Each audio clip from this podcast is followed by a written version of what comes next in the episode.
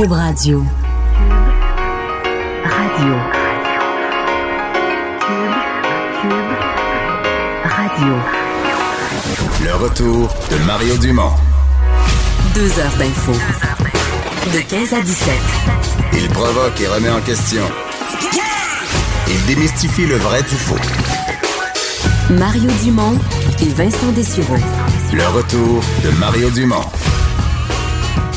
Bienvenue tout le monde. Euh, bonne fin d'après-midi, 15h. bonjour Vincent. Salut Mario. Oui, gros jeudi en actualité. Mais on, préparait, euh, on préparait l'émission jusqu'à moins 10. Il se rajoutait des nouvelles encore. Moi, j'en en enlevais, là, les dernières du lot. Là. Oui, oui, oui, partaient. oui, euh, on n'en manque pas aujourd'hui.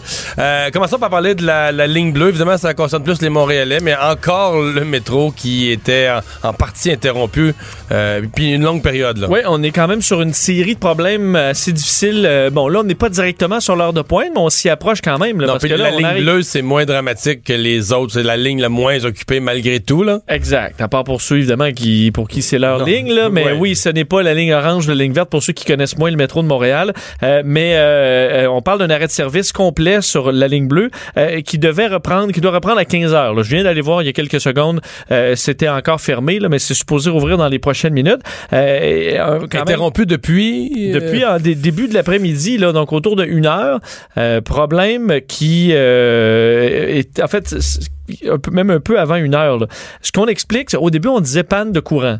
Euh, c'est d'ailleurs encore la version qu'on a sur le tweet, le, le Twitter officiel de la ligne bleue de la STM. Mais là, ce qu'on pointe davantage, c'est un incendie dans un trou d'homme euh, qui aurait forcé l'interruption donc euh, du, du, du service et d'électricité autour. En fait, on parle du coin de rue, euh, l'angle des rues Bélanger et Saint-André, où on voyait de la fumée sortir d'un trou d'homme, pas euh, de flammes, mais de la fumée. Et cette fumée-là euh, se serait promenée bon, dans les conduits souterrains et aurait probablement infiltré le métro. Et c'est à ce moment-là qu'on a décidé euh, de fermer la ligne bleue et également de, de, de fermer l'électricité dans ce secteur-là. Alors, ça a à l'interruption, le temps de vérifier tout ça. C'est encore nébuleux, on en saura probablement plus d'ici la fin de l'émission, mais on attend que ça réouvre là, dans les prochains instants.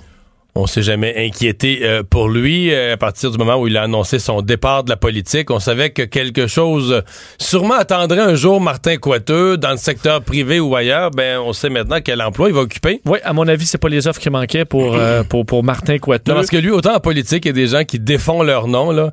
Lui, il avait solidifié son nom à la fois comme gestionnaire, à la fois comme gars qui a du sang-froid, à la fois comme quelqu'un d'intelligent, capable de communiquer. Fait que, tu sais, une, une liste assez longue de qualités qui, qui se payent et qui valent quelque chose dans le marché privé ou ailleurs. Alors, c'est peut-être plus lui qui a choisi son poste que, que, l'inverse. Et finalement, il choisit la Caisse de dépôt et de placement du, du Québec. C'est ce qui vient d'être annoncé. Euh, donc, c'est très récent là, comme, euh, comme nouvelle. La Caisse qui annonce la nomination euh, donc de Martin Coiteux euh, et euh, la nomination de Charles Lemont, qui sera premier vice-président euh, Québec et planification globale. Ce que dit Michael Sabia, évidemment, avec que des bons mots, que des éloges euh, pour les deux hommes. Il explique que, euh, bon, il est très heureux de recevoir ces deux dirigeants de calibre international. C'est ce que Michael Sabia a dit, euh, que ces deux personnes aient choisi parmi toutes les organisations où il aurait pu mettre leur talent à profit de se joindre à la caisse. Euh, on dit, messieurs Coiteux et Aymon ont une compréhension en profondeur du Québec et des marchés mondiaux. Ils contribueront assurément à rehausser la place du Québec et de son savoir-faire dans le monde, ce qui est parfaitement aligné sur la stratégie de la caisse, une expertise que possèdent euh, messieurs Aymon et Coiteux, tout comme leur qualité de leader seront euh, d'autant plus un, bon, un atout additionnel pour l'équipe de la, de la caisse. Alors, on semble très content de ces, euh, de ces acquisitions. C'est quand même bien de garder euh, ces gens-là chez nous qui auraient pu Ben oui, aller à l'international. C'est pas la première fois que la. Caisse euh, le fait. La différence, c'est que la dernière fois que la Caisse l'avait fait, prendre quelqu'un qui sortait de la politique, c'était Christian Dubé, qui était à ce moment-là député de la CAQ, alors que Martin Coiteux, lui, est sorti de la politique depuis l'élection du 1er octobre. Donc, c'est euh, c'est très bien. Nouvelle euh, pas mal moins drôle euh, quand un sportif, euh, d'autant plus un sportif jeune, apprend une très mauvaise nouvelle à propos de sa santé. Oui, et un gars qu'on aime beaucoup, euh, Maxence Parot, euh, si vous le replacez pas, c'est le plan, un planchiste québécois. Il avait gagné la médaille d'argent au slopestyle en, au jeu de Pyeongchang en, en 2018. Et bon, on, avait tous découvert un peu cette, épreuve-là qui est quand même sympathique. Maxence Parot qui... Assez spectaculaire quand même comme épreuve. Très spectaculaire. Puis Maxence Parot, son sourire semblait tellement profiter du moment. Ben, il traverse un moment beaucoup plus difficile aujourd'hui puisqu'il a confirmé souffrir d'un cancer. Enfin, il a annoncé souffrir d'un cancer aujourd'hui à l'âge de 24 ans. lui, d'ailleurs, a reçu un premier traitement, une première séance de chimiothérapie jeudi dernier. Il a reçu un diagnostic de lymphome de Hodgkin. Alors, euh, lui prévoit, bon, on dit 11 séances encore à faire, devrait en avoir jusqu'à jusqu'à l'été, évidemment, si tout va bien. Alors, une bien mauvaise nouvelle pour euh, le jeune athlète. Et il a fait cette conférence de presse vers les 14 heures cet après-midi. Et tout de suite après, euh, j'ai pu lui parler. On fait tout de suite entendre cet enregistrement que j'ai réalisé il y a environ une demi-heure. Bonjour, Maxence. Bonjour, Mario. C'est toute une conférence de presse aujourd'hui? Oui, c'est pas une annonce qui est, euh, qui, est évidente euh, à annoncer. Euh, mais je pensais que c'était un, bon temps d'avoir pris quelques semaines pour, pour, pour vraiment digérer un peu l'annonce à moi-même. avant d'annoncer aux autres, ça rend la chose un peu plus facile de, mon côté. Bon, j'entendais à ta conférence de presse, donc tu as eu certains signaux difficiles à interpréter durant l'automne, mais à quel moment vraiment un médecin t'a dit la, gravité de la chose? Euh, ben, premièrement, quand, quand j'ai été voir mon médecin de famille euh, début décembre, euh, je pouvais je pouvais voir de la façon qu'elle me parlait que c'était pas quelque chose qui, qui, qui sentait bien.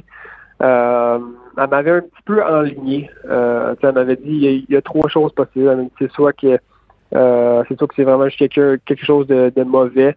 c'est soit que que, que c'est des que c'est quelque chose qui est cancérigène euh, ou euh, j'ai un blanc de mémoire, mais c'est un, une autre maladie quelconque, puis euh, qui est facile à traiter.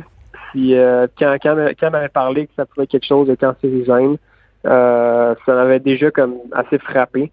Puis euh, en fait là, c'est la, la, première fois que j'en que j'en ai pleuré quand je suis tourné dans mon char. J'ai fait comme aïe, je, je peux pas croire que je peux avoir quelque chose de cancérigène. C'est qu'on vient de me dire ça.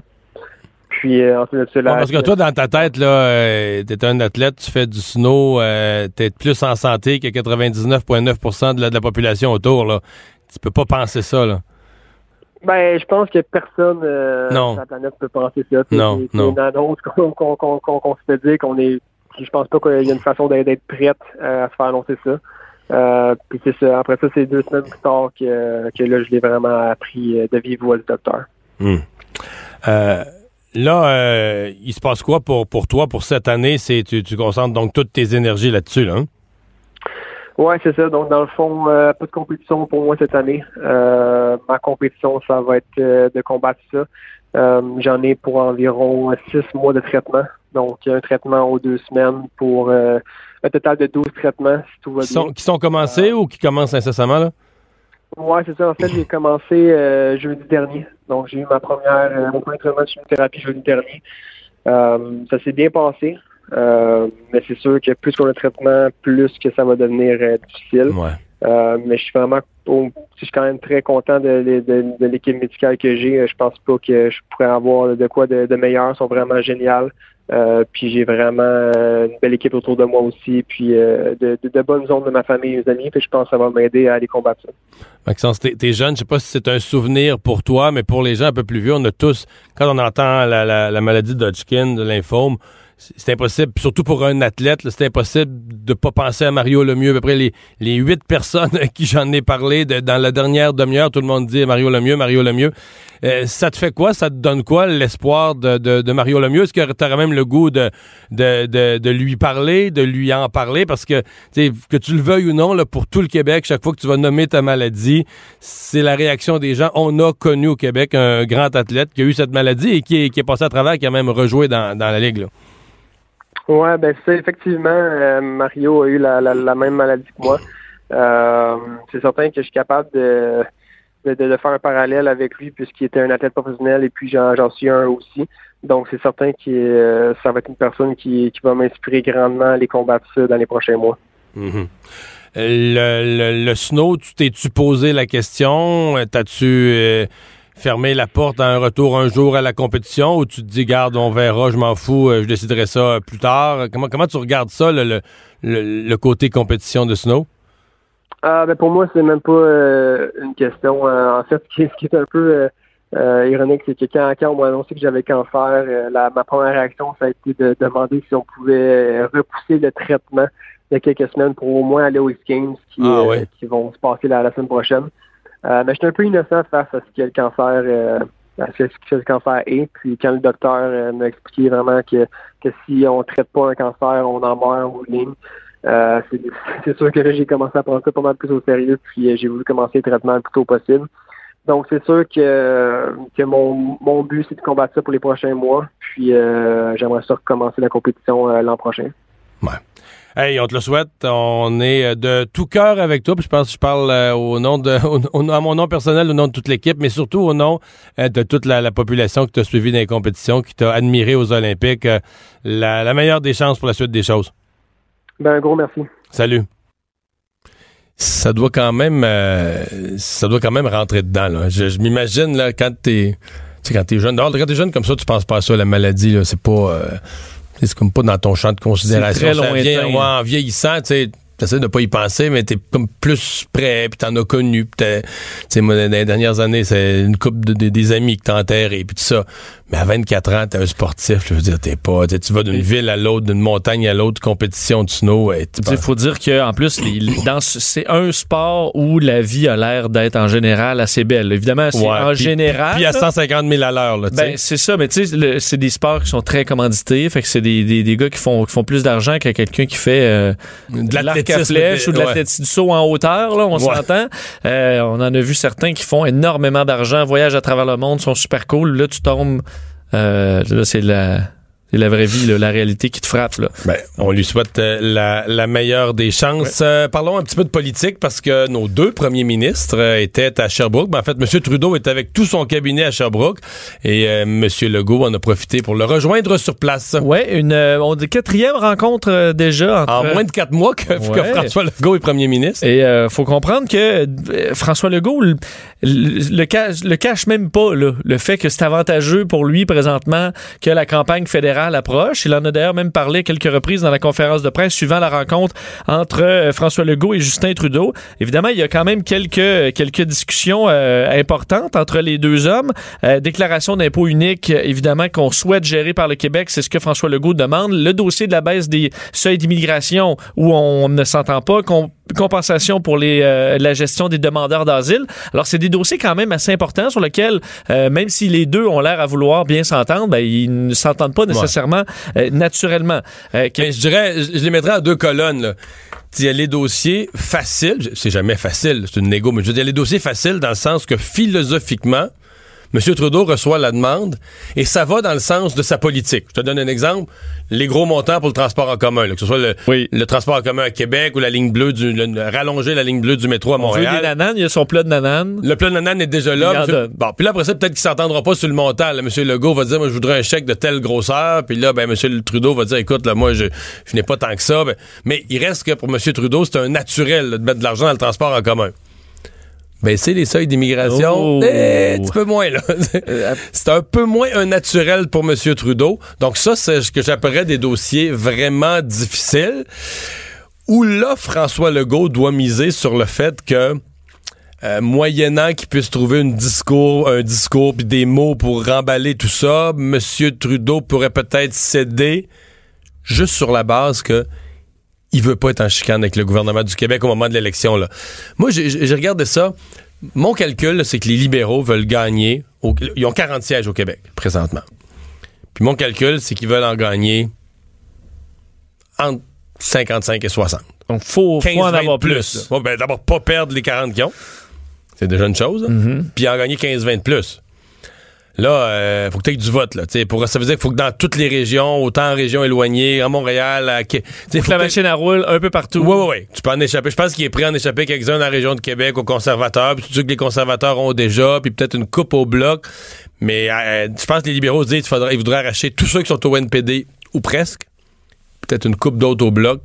Tu sais, c'est ben. pour ça, tu peux pas te permettre d'avoir François Legault qui est frustré, puis qui a pas ce qu'il veut, puis qui chiale contre Ottawa, puis qui chiale contre, contre Justin Trudeau. Là. Et ça, clairement, François Legault l'a compris, euh, parce qu'il a, euh, comme je te disais, se répété assez, assez souvent, entre autres sur le dossier euh, du rapport d'impôt, donc des deux, du double rapport d'impôt qui deviendrait unique pour le Québec, donc géré par le Québec. Là-dessus, Justin Trudeau a toujours monté assez, montré assez réfractaire, tout comme son équipe d'ailleurs, mais il a dit, François Legault, dans sa conférence de presse, il dit, ça change qu'il y a une élection fédérale en 2019. J'ai-tu besoin de vous expliquer ça en détail?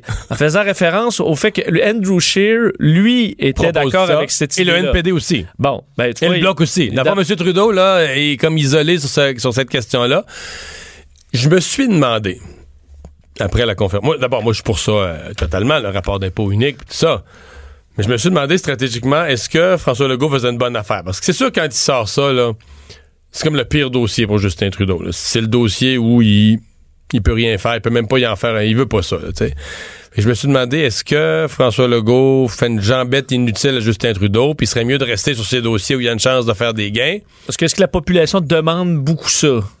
le rapport d'impôt unique? Est-ce que c'est oui très vendeur? Oui et non. C'est-à-dire que la population réclame pas ça. Ça choque pas le monde d'autant, mettons, que les, mauvais traitements d'un CHSLD, le fait qu'on fait deux rapports d'impôt mais va sonder, donne le choix aux gens. Aimeriez-vous mieux remplir, comme dans les autres provinces, juste un rapport d'impôt, puis que les gouvernements ensuite, comprenons-nous, euh, les gens qui passent un seul rapport d'impôt, ça veut pas dire que le fédéral reçoit plus notre argent. Non, non. La TPS, c'est un bon exemple. La TPS, présentement, les gens qui nous écoutent, qui ont une PME, le savent. Les PME ne font qu'un rapport de TPS. Il se fait Revenu Québec. Puis là-dessus, tu inclus la TVQ, puis tu fais ton chèque au gouvernement du Québec dire, à la fin du mois, le gouvernement du Québec calcule, ben moi j'ai récolté, je sais pas, moi tant de 600, 600 millions en, qui est de la TPS. Ça, le gouvernement du Québec, c'est pas à moi, là. Je le retourne à Ottawa. Ça serait pareil pour les impôts. Tu aurais juste Revenu Québec, tu ferais un seul rapport d'impôt, mais là, après ça, ils feraient leur calcul en fonction des taux d'imposition fédéraux, puis ils diraient sur le montant, mais là, tout, a payé, je sais pas, t'as payé 8000 pièces, il y en a 3000 qui vont à Ottawa, ben on renvoie ces 3000 là à Ottawa. Faut dire que ce serait pas la, moitié moins compliqué, là, dans la mesure où il y a quand même des trucs qui vont d'un côté comme de l'autre. Il y a un bout, oui, tu rentres tes revenus, c'est peut-être même un peu plus simple, mais il va être plus épais, là. Oui. Le document. Non, non, c'est pas c'est une simplification, une semi-simplification, mais il y aurait des économies à faire. Tu aurais moins d'employés, t'aurais. Ben, mais en même temps, tu comprends que les villes, Shawinigan, Jonquière, les villes, il y a des bureaux de Revenu Canada avec des employés des centres de traitement des rapports d'impôts. C'est pas vendeur. Non. Non, eux, ils veulent pas. C'est des emplois perdus, là, si on n'a plus de rapport d'impôt fédéral à traiter, là. Euh, juste sur le dossier de l'immigration, c'est-à-dire que euh, François euh, Justin Trudeau a monté une certaine ouverture. Il dit qu'il n'a pas dit non, mais que c'était qu'il allait être en réflexion et qu'il était ouvert à y penser. donc, on sait que Québec veut baisser de 20% les seuils d'immigration dans les trois catégories. Il n'a pas le contrôle en général sur, sur, sur toutes ces catégories-là. Alors, il y a un dossier de, de, de, bon de, pouvoir aussi entre la province et, le pays.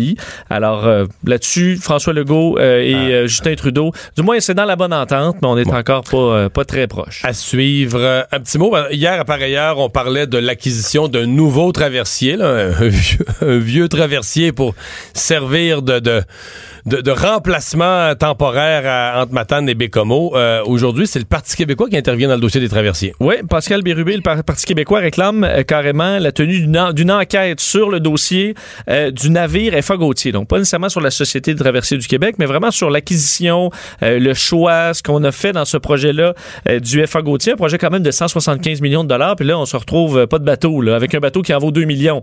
Donc, on aurait pu acheter 80, je pense 87. 80 vieux rafio. 80 vieux rafios là, pour un, bateau qui avance pas. Euh, donc, il y a des questions peut-être à se poser. Du moins, c'est l'avis du chef parlementaire du PQ, député de Matane. Évidemment, c'est là que le bateau part.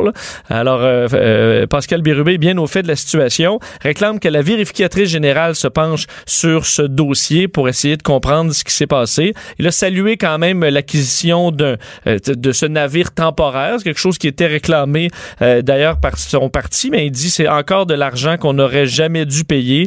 Euh, on paye, on paye pour un autre navire qu'on n'aurait jamais dû payer. Tout cela pour l'incompétence de personnes qui n'ont pas été identifiées hmm. euh, encore. Il euh, faut dire que la CAC aussi avait déjà réclamé jadis que le vérificateur général se penche sur cette acquisition-là. Mais tu sais, là, le PQ demande ça aujourd'hui.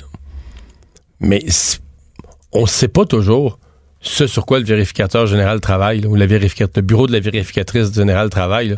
Moi, là, je serais le gars le moins surpris du monde Ils sont quand même allumés là, au bureau du VG. Là. Je serais le gars le moins surpris du monde de savoir qu'ils sont déjà sur Ils le sont déjà, euh, Ils sont déjà là-dedans. Là. Parce que quand même, on, depuis que ce bateau-là a été acheté, il y a eu toutes sortes de questions. La firme italienne de qui on l'a acheté est surveillée. Ailleurs dans le monde a eu euh, différents problèmes. La CAQ avait demandé une enquête du vérificateur. Parce que quand un parti d'opposition demande une enquête du vérificateur général, ça va arriver une fois de temps en temps que le gouvernement va l'accorder, mais souvent, le- souvent le gouvernement va simplement se contenter de répondre. Il dira pas non. Il va dire, non, il va dire la vérificatrice générale a, a tous les pouvoirs voulus pour étudier l'ensemble du gouvernement puis aller choisir si elle pense qu'il y a des sociétés d'État qui sont plus à problème que toi. Donc le gouvernement va dire ni oui ni non. Il va dire, regarde, là, la vérificatrice générale est là, puis elle on n'a pas besoin d'y donner un mandat spécial. Puis souvent, on se rend compte un an, deux ans après que, ben, effectivement, le fait que l'opposition l'a demandé, ça fait que la vérificatrice générale est comme aller mettre son nez. Parce que d'habitude, elle va mettre son nez de façon préliminaire pour dire, euh, c'est comme, tu lèves une branche, tu regardes, il se peut-tu qu'il y a un nid, il y a- pourrait-tu avoir un nid de guêpe en dessous de la branche, là, tu un regard préliminaire. Pas fouillé, mais tu regardes. Ouais, tu regardes. Puis là, si tu vois quelque chose, tu tu vois un petit peu de gris, tu dis, ah, que ça ressemble à un nid de guêpe, là, tu sais. Là, tu vois, tu vas chercher ton bâton puis ton spray, puis tu, tu, tu vas, on va s'attaquer à ça, là, tu sais. Fait que je serais pas surpris qu'il soit déjà. Le retour de Mario Dumont. Joignez-vous à la discussion. Appelez ou textez 187 Cube Radio. 1877 827 2346. Mais ça, on veut revenir euh, un instant sur cette. euh, donc, ce, ce- ce cas, cette situation assez particulière, un couple de personnes euh, âgées, mariées depuis très longtemps, euh, où euh, on- un pacte de suicide a tourné à, disons, à, différentes façons de voir ça. Ça a comme un peu tourné à la catastrophe pour eux, au point où l'on se demandait est-ce que la justice allait devoir se mettre sur le cas du, du- du- du vieux monsieur? Alors, ça a été tranché ce matin. Oui, c'est un dossier quand même lourd au niveau euh, humain. Oui. Vous vous souvenez Oui. sûrement, le 5 janvier dernier, euh, un couple, deux personnes âgées euh, qui sont mariées depuis 65 ans et qui ont fait un, un pacte de suicide. La dame est atteinte d'Alzheimer. Pendant un moment, euh, disons, de... de clarté ou ben, d'une certaine lucidité, elle a demandé euh, à son mari euh, ben, euh, de, de, de lui enlever la vie. Ils ont décidé de le faire ensemble en prenant des médicaments. Euh, ça n'a pas fonctionné. Les deux euh, sont tombés inconscients. L'homme s'est réveillé, a appelé, les, les- les- a appelé de l'aide et finalement les a les deux retrouvés, transportés à l'hôpital. Ils ont été soignés. D'ailleurs, la dame est toujours à l'hôpital au moment où, où l'on se parle, mais on ne craint pas pour, pour la vie des deux. Et là, on se demandait est-ce qu'il allait avoir des accusations déposées contre ben, visiblement l'homme. C'est interdit de euh, évidemment d'assister au, au suicide ou de pousser au suicide. Euh, c'est interdit au niveau de, de, de la loi. C'est illégal. Euh, il n'y aura pas d'accusation finalement dans ce dossier-là. Le procureur du ministère public a informé la famille euh, ce matin de sa décision de ne pas porter d'accusation.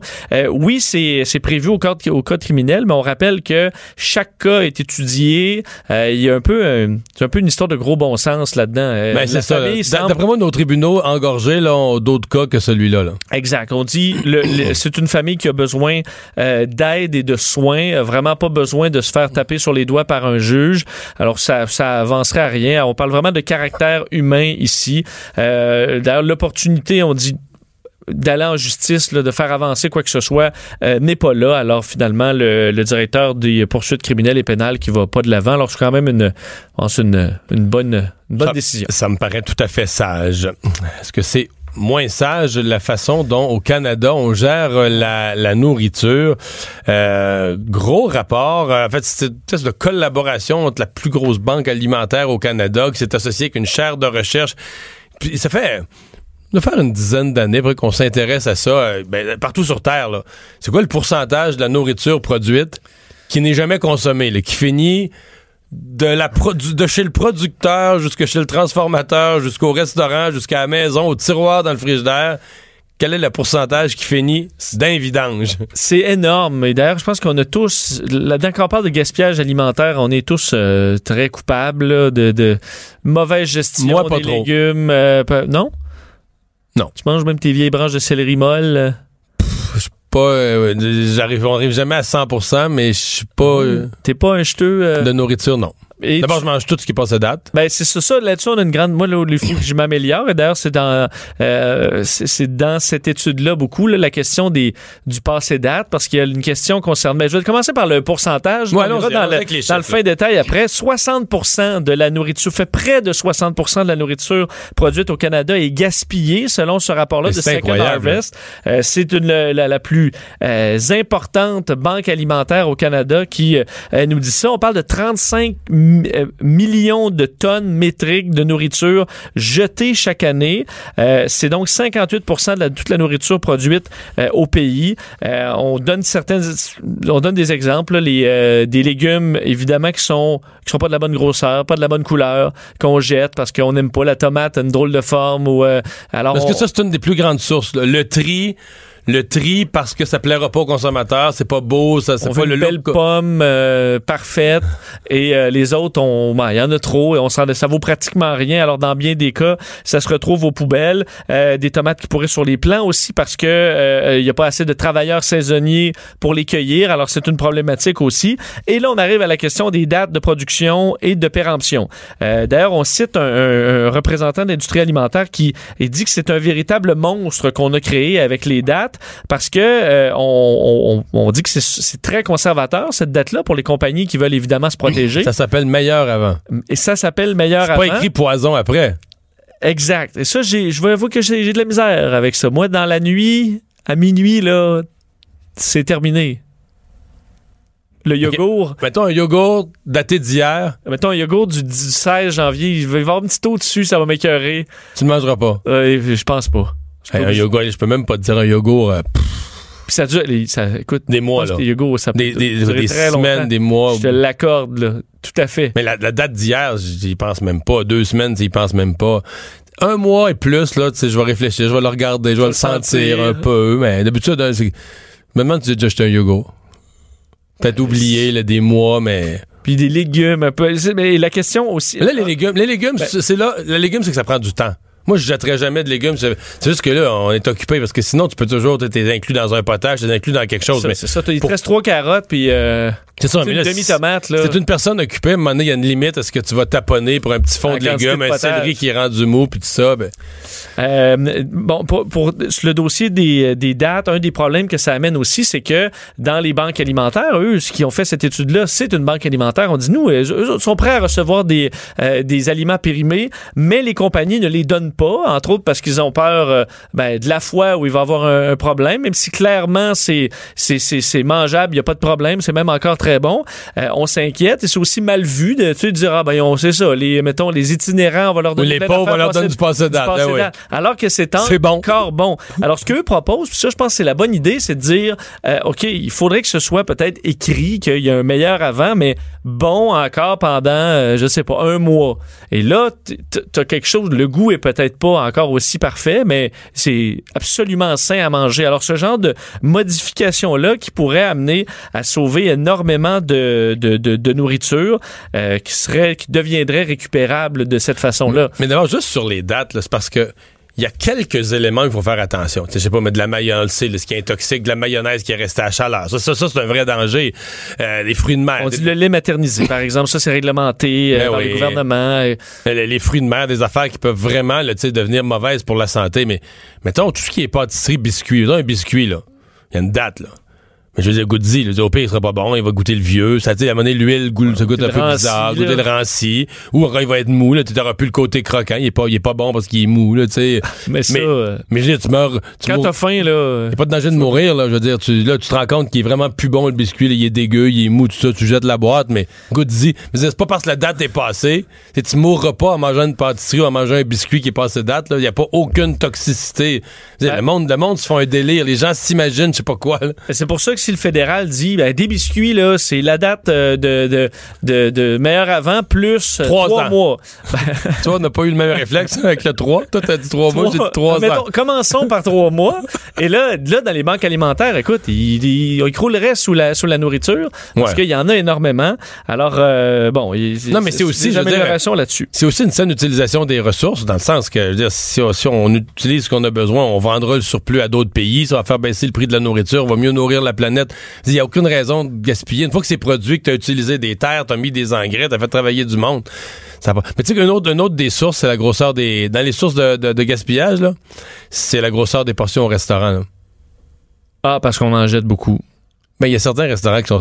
Oui. Il y a certains restaurants qui sont spécialisés dans le look, là. Tu sais, quand tu. Une grosse assiette.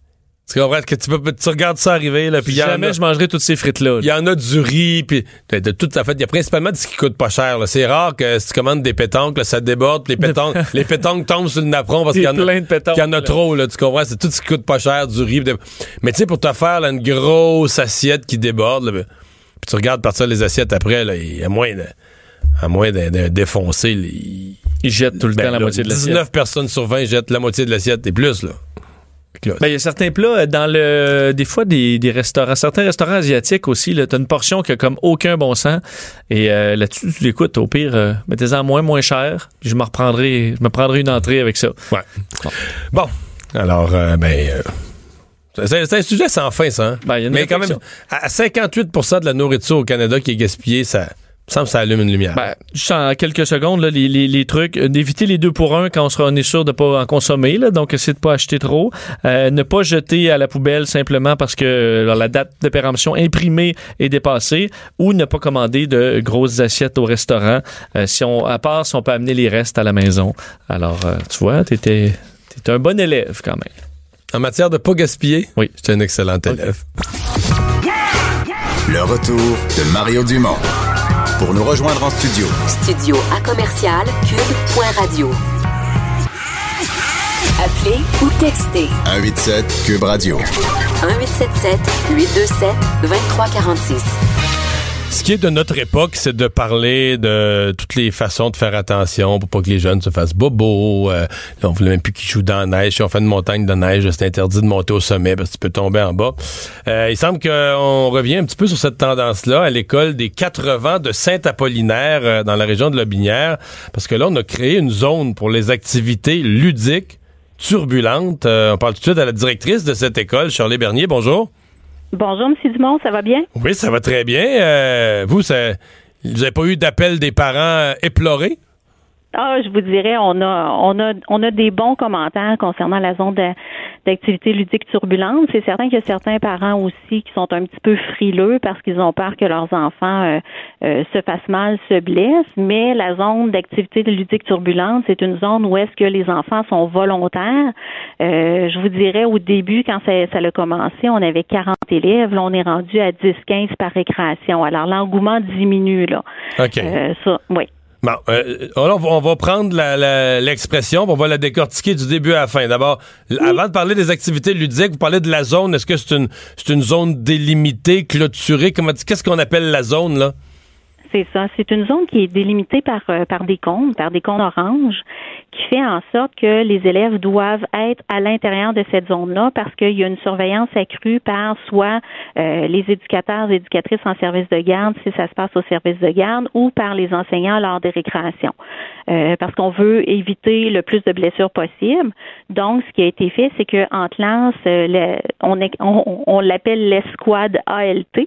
Alors, il y a des enseignants qui sont allés faire de la auprès des enfants pour leur montrer comment jouer, comment bien euh, interagir avec les enfants dans cette zone-là. Donc, on est face à face, on s'assure que l'autre veut, euh, il n'y a pas de règlement de compte, il n'y a aucune violence permise, euh, il n'y a pas de coup de pied, il n'y a pas de coup de poing, il n'y a pas de morsure, tout ça, là, on met ça de côté parce que nous, ce qu'on veut, c'est plus du chamaillage, dans le sens, ils ont le droit de, de s'agripper, ils ont le droit de se rouler un sur l'autre, mais toujours dans la zone surveillée.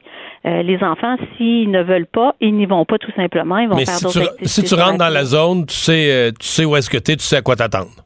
C'est en plein ça, là. Mais il faut vraiment que ça soit volontaire et que ça se fasse dans le plaisir.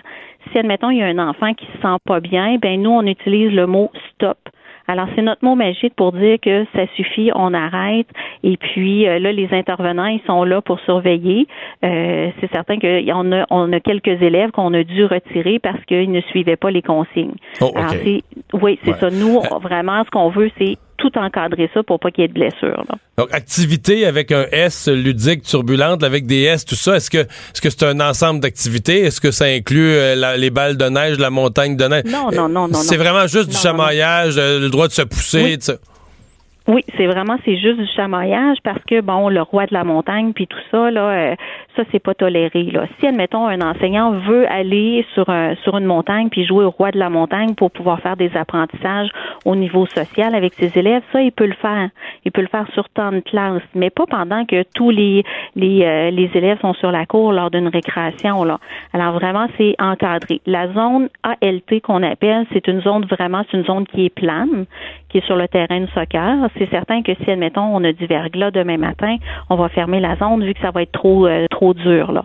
Alors, euh, il y a des choses à respecter, il y a des règles à respecter. Les enfants ont tous été mis au courant des Mhm. règles. Il y a eu de la modélisation, puis il y a de la surveillance accrue là, dans cette zone-là. Puis ça fait en sorte que nos élèves qui ont qui, qui ont besoin d'un petit peu plus, tu sais, parce qu'on sait, c'est plus au niveau 5, 6, 7 ans où est-ce que les enfants ils ont besoin d'un petit peu plus de chamailler, faire du corps à corps. Ben, c'était une de mes Euh, questions, là. D'abord, vous me répondez. Fait que c'est plus Bon. les petits euh, maternelles première, deuxième que les grands, que cinquième, sixième année, là. En fait, j'ai pas de cinquième, sixième année parce que ici à Saint-Apollinaire, on vit euh, une croissance phénoménale. Donc, les cinq, sixièmes sont dans une autre Sont école. dans Mes une autre école, sont en ok. quatrième. C'est ça. Mes plus vieux sont en quatrième année. Et puis, euh, au début, quand on a commencé vers la fin novembre, bon ben oui, j'avais beaucoup de troisième, quatrième qui voulaient s'inclure à la zone, mais eux ont perdu rapidement intérêt. Là, c'est plus les tout petits là qu'on voit là. là, ça. ont- Oui, c'est en Euh, plein ça. D'où est venue l'impulsion là, de, de penser à ça? Est-ce que c'est des parents qui ont suggéré ça? Est-ce que c'est vous, les enseignants, qui avez dit on est on les enfants, on les, on les materne trop, il y en a qui ont besoin de bouger? D'où est venue l'impulsion pour, pour partir le projet, puis qu'on je suppose vous avez consulté après, mais faut que quelqu'un ait la première idée? Ben, en fait, c'est euh, l'année passée. L'année passée, on a été, euh, c'était notre première année au programme actif au quotidien. Et puis, on le fait avec euh, les enseignantes, euh, les enseignantes de la maternelle, les quatre groupes l'année passée et les éducatrices du service de garde. Donc, ces gens-là, les intervenants ont été formés pour Actif au quotidien. Actif au quotidien, c'est amener l'activité physique à travers les apprentissages, à travers tous nos milieux de vie à l'école. Et euh, on s'est questionné par rapport, on a eu une bonne réflexion par rapport à ce qui était risque versus danger. Puis là, on s'est questionné, oui, est-ce qu'on les met trop euh, dans une bulle puis faire en sorte qu'on les empêche de réfléchir, on les empêche d'avoir une analyse critique de ce qu'ils vont faire, ces enfants-là? Alors, on s'est mis à permettre là justement du chamaillage au niveau des, des maternelles. Et puis, les maternelles euh, n'ont pas leur récréation en même temps que ceux du primaire, primaire première année à quatrième année. Fait que ce qui fait en sorte, c'est qu'on avait comme un genre de petit euh, projet pilote l'année Mhm. passée. Cette année, ils sont rendus en première année. Fait que donc, ces enfants-là ont gardé l'habitude de chamailler sur la cour. Fait que là, tout le De personnel facto, de ça, de première facto, année, ça l'a élargi à tout le monde, là. c'est ça. Puis de- le personnel de première année a été formé, puis l'an prochain c'est deuxième année, etc., quatrième. Fait que donc on a pu permettre justement des zones, la zone ALT, pour permettre à tout le monde de pouvoir participer sans dire comment ça lui il a le droit puis moi j'ai pas le droit. Alors euh, c'est ça. On a fait le tour de, de toutes, toutes, toutes les classes, les 21 groupes ici à l'école. Puis euh, on voit des belles retombées parce que les élèves qui ont besoin d'un petit peu plus pour dépenser leur énergie, ben on le voit en classe parce qu'ils sont plus disposés au Ah, ouais. apprentissage par la suite. Oui. Ils ont, ils ont- ils ont, comme on dit, ils ont lâché leur fou, ils ont vidé leur surplus d'énergie, fait qu'ils sont plus disposés à, à s'asseoir puis à, à écouter. Oui, c'est en Ben. plein ça. Hey, Madame Bernier, merci beaucoup de nous avoir parlé, d'avoir pris le temps. Au revoir. Ça me fait plaisir. Au revoir. Est-ce bon. que tu. euh, C'est bon, ça? Ben oui, est-ce que tu, tu bon. chamaillais, toi? Sûrement. Ben, à notre époque, on se posait pas la question. Ben, ben moi, mon, mon- mon seul questionnement, c'est est-ce que on devrait juste être plus tolérant en général sur du gars, si on se chamaille dans la neige, là, une gang ensemble, qu'il n'y a pas de. tout le monde est qu'il n'y consentant. a pas d'animosité, puis que tu t'amuses, peut-être que ça serait plus ça Ouais. que un deux par deux. euh, Mais c'est ouais, mais c'est déjà un progrès par rapport à ce qui. Oui. Parce que moi, je me suis. Tu sais, tu tu te doutes bien que j'étais pas très méchant euh, enfant, là. Puis une des fois où il y a eu un événement, c'est que euh, j'ai il y a une mère d'un de mes camarades de classe qui était. T'étais pas allée- destiné à devenir Mike Tyson. là. Non, c'est ça, mais qui est allé cogner chez nous parce que elle est fâchée parce que j'avais poussé en jouant au roi de la montagne, là, un de mon âge, là, puis il était tombé, euh, puis il s'est fendu à la lèvre là, sur un bloc de glace. Mais Bon. je veux dire, on jouait au joueur de la montagne. là. C'est un- un- une, des, dis- une des rares disciplines où je, où je m'en tirais bien. Fait que je veux dire, euh, j'aurais pu tomber moi aussi, là. Bon. Mais là, écoute, faire fait une chicaner pour ça. Mais oui, mais je veux dire, à un moment donné, il a pas. Personne n'est mort là. là. Non. Mais la lèvre, Mais ça faisait-tu du bien, par contre? Mais ouais. Du batailler un peu? Bon, ben c'est une bonne chose. Hey, euh, parlant de ce qui fait moins de bien, là, euh, les problèmes au métro euh, que tu nous décrivais en début d'émission, ça devait reprendre à 15h. là, il est 15h43, c'est pas repris. Non, et les, les, nouvelles sont pas très bonnes pour ceux qui attendaient cette réouverture. Je disais à 15h, ça se posait rouvrir, mais on n'a pas eu le message que c'est rouvert. Et effectivement, là, on a déplacé l'heure de, de redémarrage à 16h30. Alors là, on vient prendre une grande partie de, de, de, l'heure de pointe. on, on voit d'ailleurs certaines images ont commencé à sortir de cette ce trou d'homme, la fumée sort. Et la fumée sortait, euh, ma foi, de façon assez euh, assez importante. Alors est-ce que c'est cette fumée qui euh, entrait dans le métro? Du moins, on a dû fermer ce secteur-là et couper l'électricité. Alors présentement, le tout sur toute sa longueur, la ligne bleue est complètement fermée jusqu'à 16h30. Mais là, ça fait deux, trois heures qu'on reporte l'heure d'ouverture. Alors, est-ce que ce sera vraiment y croit moins, hein? C'est ça. Le retour de Mario Dumont, le seul ancien politicien qui ne vous sortira jamais de cassette. Mario Dumont et Vincent Dessureau. Jusqu'à 17. Cube Radio. Le buzz de Vincent Dessureau. Vincent, tu nous parles d'Airbnb. Oui, une histoire un peu particulière. Euh, tu as déjà utilisé Airbnb en voyage, oui? En fait, euh, j'utilisais, moi, ces sites de location de, maisons ou d'appartements euh, bien avant la naissance d'Airbnb. Parce que moi, on a beaucoup voyagé en famille. Oui. L'hôtel... Ça revient cher, c'est limité aussi. ça prend une cuisine. C'est ça. Puis ça prend une cuisine, puis à ça se Tu sais, mettons que tu, voyages un peu plus. Des fois, on passe trois semaines en Europe, puis pas à pas des gros hôtels. On vivait comme la vie du monde, là, avec une auto, puis on faisait notre petite épicerie nos affaires. Mais tu sais, le matin, les enfants, sais, mettons, celle qui a 16 ans, l'autre a 9 ans, ça se lève pas à la même heure. Fait que, tu sais, que chacun se lève, peut se faire des tours. Dans une chambre d'hôtel, tu peux rien faire. Quand, le matin, là, quand un se lève, faut que tout le monde se lève, débarrasse la chambre, et tout ça. Ben on s'en va vite, le déjeuner ferme à, ben ferme à 11 heures. Fait que c'est pas ça qu'on voulait. Fait qu'on a vécu beaucoup dans, à la campagne, dans des maisons, à les villes, dans des appartements. Mais oui, j'ai utilisé aussi Airbnb. Bon, euh, il y a une histoire qui est, qui est, quand même intéressante parce que dans un, euh, bon, euh, un, monsieur qui, qui, qui se présente dans son Airbnb en famille, et qui remarque euh, un peu une fois euh, qu'il a déjà passé quelques jours là-bas, euh, remarque dans le coin du mur en haut, dans le salon, une caméra vidéo. Une petite caméra dans le coin. Qui tourne. Qui, ben, qui tourne. Lui, la débranche tout de suite. Euh, fait une plainte euh, euh, bon, chez Airbnb en disant je suis surveillé moi dans mon dans mon Airbnb. J'ai pas fait de rien de douteux mais mon fils là je pense qu'il avait deux ans. Il se promène tout nu dans le salon des fois. Je veux pas je veux pas que on sait pas qui voit ça c'est c'est pas supposé.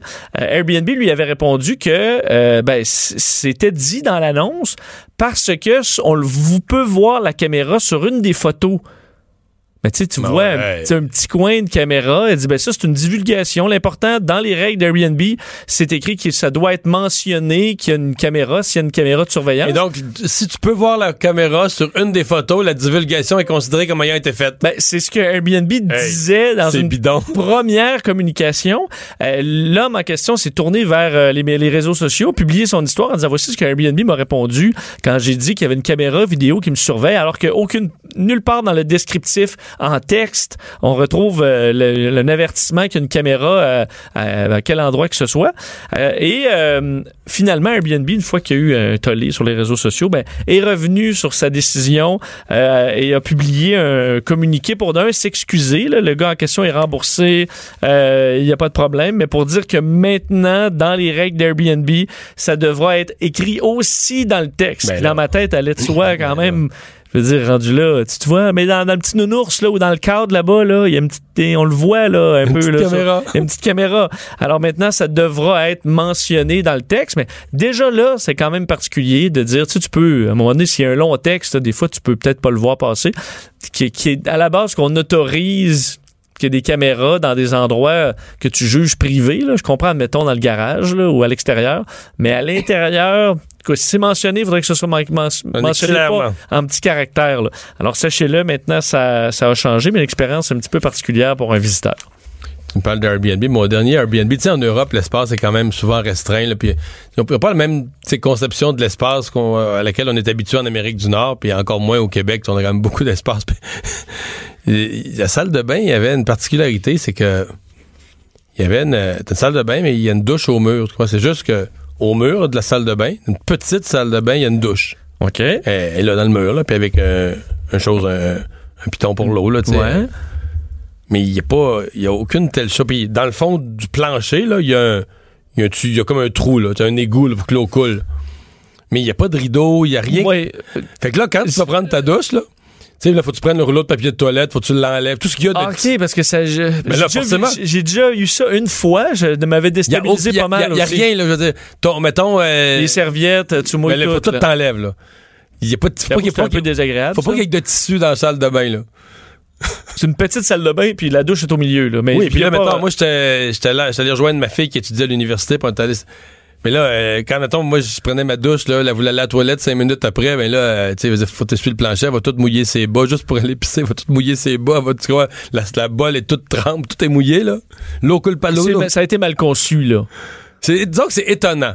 Quand t'arrives, là, tu sais, mettons, c'est cinq minutes que tu la regardes, tu te demandes, OK, comment ça doit... Puis là, à un moment donné, tu finis par y aller par euh, élimination, tu dis, regarde, il n'y a pas de rideau, il n'y a pas de rail de rideau, il n'y a rien. Avec là, tu dis, bon, ben, C'est c'est on, vraiment va, ça. on va enlever le rouleau de papier de toilette, on va enlever toute forme de tissu, on va enlever tout ce qui peut pas être mouillé, puis on va prendre notre douche. On a pas... Les gens-là, peut-être prendre. Quand ils prennent une douche, c'est un événement, là. C'est peut-être ça. Peut-être Bon. du monde qui apprennent pas tous les jours comme nous. Hein. Ben, mais c'est comme dans les, pour, euh, les chambres d'hôtel. Moi, ce qui me déstabilise toujours, c'est les chambres où, où la salle de bain, il n'y a qu'une partie vitrée, là.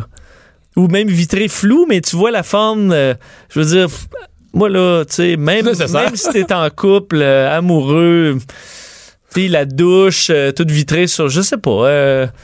parce que, mettons, ça peut euh, adonner que vraiment, là, tu sais, tu. C'est un bon moment. Dans le romantisme ça. absolu, là. Ouais, mais tu sais, quand tu as le goût, tu as besoin de te laver, là. Vraiment pour, euh, tu sais, parce que t'es sale. Je suis pas sûr que c'est toujours un super spectacle là, pour, euh, Pour les tiers. pour, ouais, pour l'être cher. Ouais, bon. Bon. Euh, comment les employés en shutdown aux États-Unis passent leur temps? Tu t'es penché là-dessus? Oui, eh ben, en fait, c'est que, euh, évidemment, il y a du monde qui reste chez, il y a des employés qui doivent travailler sans salaire, mais il y en a beaucoup qui sont chez eux, euh, évidemment, à rien faire. Il y a des gens qui peuvent, des industries qui peuvent en bénéficier de, de cette absence au travail. Et j'ai nommé, euh, la pornographie sur Internet. Mais voyons. Parce que le site Pornhub a publié, euh, j'ai- j'ai- j'aime, ben, je- j'allais dire j'aime beaucoup Pornhub, j'aime beaucoup la, parce que Parce gardent des statistiques surtout, là, comme Il- en fin d'année. Exact. Ils l'ont là pour ça, pour le, le- bon, pour faire parler, parce qu'il arrive toujours avec des statistiques dans tous les événements. Euh, tu vois quel pays ça a le plus augmenté. Tout ça, c'est quand même. Et vu que c'est le site pornographique euh, le plus populaire au monde, mais ça donne quand même un bassin intéressant. Et ce qu'on se rend compte, c'est que depuis le shutdown, euh, il y a une hausse de 6% aux États-Unis de fréquentation par rapport à, tout le reste du temps où normalement on a des moyennes assez stables. Alors depuis ce temps-là, il y a une hausse de 6% euh, qui correspondrait à ces certaines personnes, dont des centaines de milliers euh, d'utilisateurs qui y vont plus souvent parce que là, ils travaillent pas. Euh, donc on remarque sur au quotidien 6% de plus depuis le 22 décembre et on a même donné ce que les employés de l'État préfèrent. Non. Parce que- que, ce plus 6 ils ont trouvé. Il où est ventilé, il est sur, ventilé. sur où est-ce qu'on est allé le plus euh, rechercher ça. Et entre autres, il y a euh, à l'extérieur, donc je sais pas si c'est les dirigeants des parcs euh, nationaux, mais tout ce qui est outdoor. Donc ça, c'était une hausse de 71% euh, depuis le shutdown. Sinon, bon, trip à trois et jeunes avec vieux, là. Bon, c'est les plus grandes hausses depuis le début du shutdown euh, des chiffres dévoilés euh, par euh, par Pornhub et le plus ce qui est intéressant c'est que un des des plus gros pics était dans le, le zone de Washington DC. Mais là. parce que je vois le dossier dans tes mains, là. oui, tu, tu remarques qu'il y a des beaux Non, non, c'est ça, c'est qu'il y a des graphiques, tout ça, mais Pornhub, mais c'est qu'ils ont mis le. C'est comme un dossier d'analyse particulier, puis ils ont mis le, le- le dôme du du Capitole. Capitole. Oui, on dirait vraiment un document officiel du quand même, gouvernement américain, quasiment. qui montre euh, la hausse dépendamment de l'heure et tout ça. Bon, tu vois, c'est sûr. Fait que ce que ça veut dire, c'est qu'ils n'ont pas leur paye, ils sont en shutdown, ils sont frustrés, mais Ben, quand même. ils ont déjà payé leur connexion Internet pour le mois, alors c'est gratuit. Voilà. Euh, Est-ce qu'il y a des avantages à naître à ce temps-ci de l'année? Oui, euh, parce que... Des bébés d'hiver? Des bébés d'hiver, faut dire que pour sa fête, c'est un peu ordinaire. Là, en janvier, euh, plus personne n'a d'argent après les fêtes. Alors, c'est peut-être négatif, mais ce qu'il y a de plus positif à être né en janvier ou en février? En fait, je dis janvier ou février. L'avantage, là, c'est d'être un verso.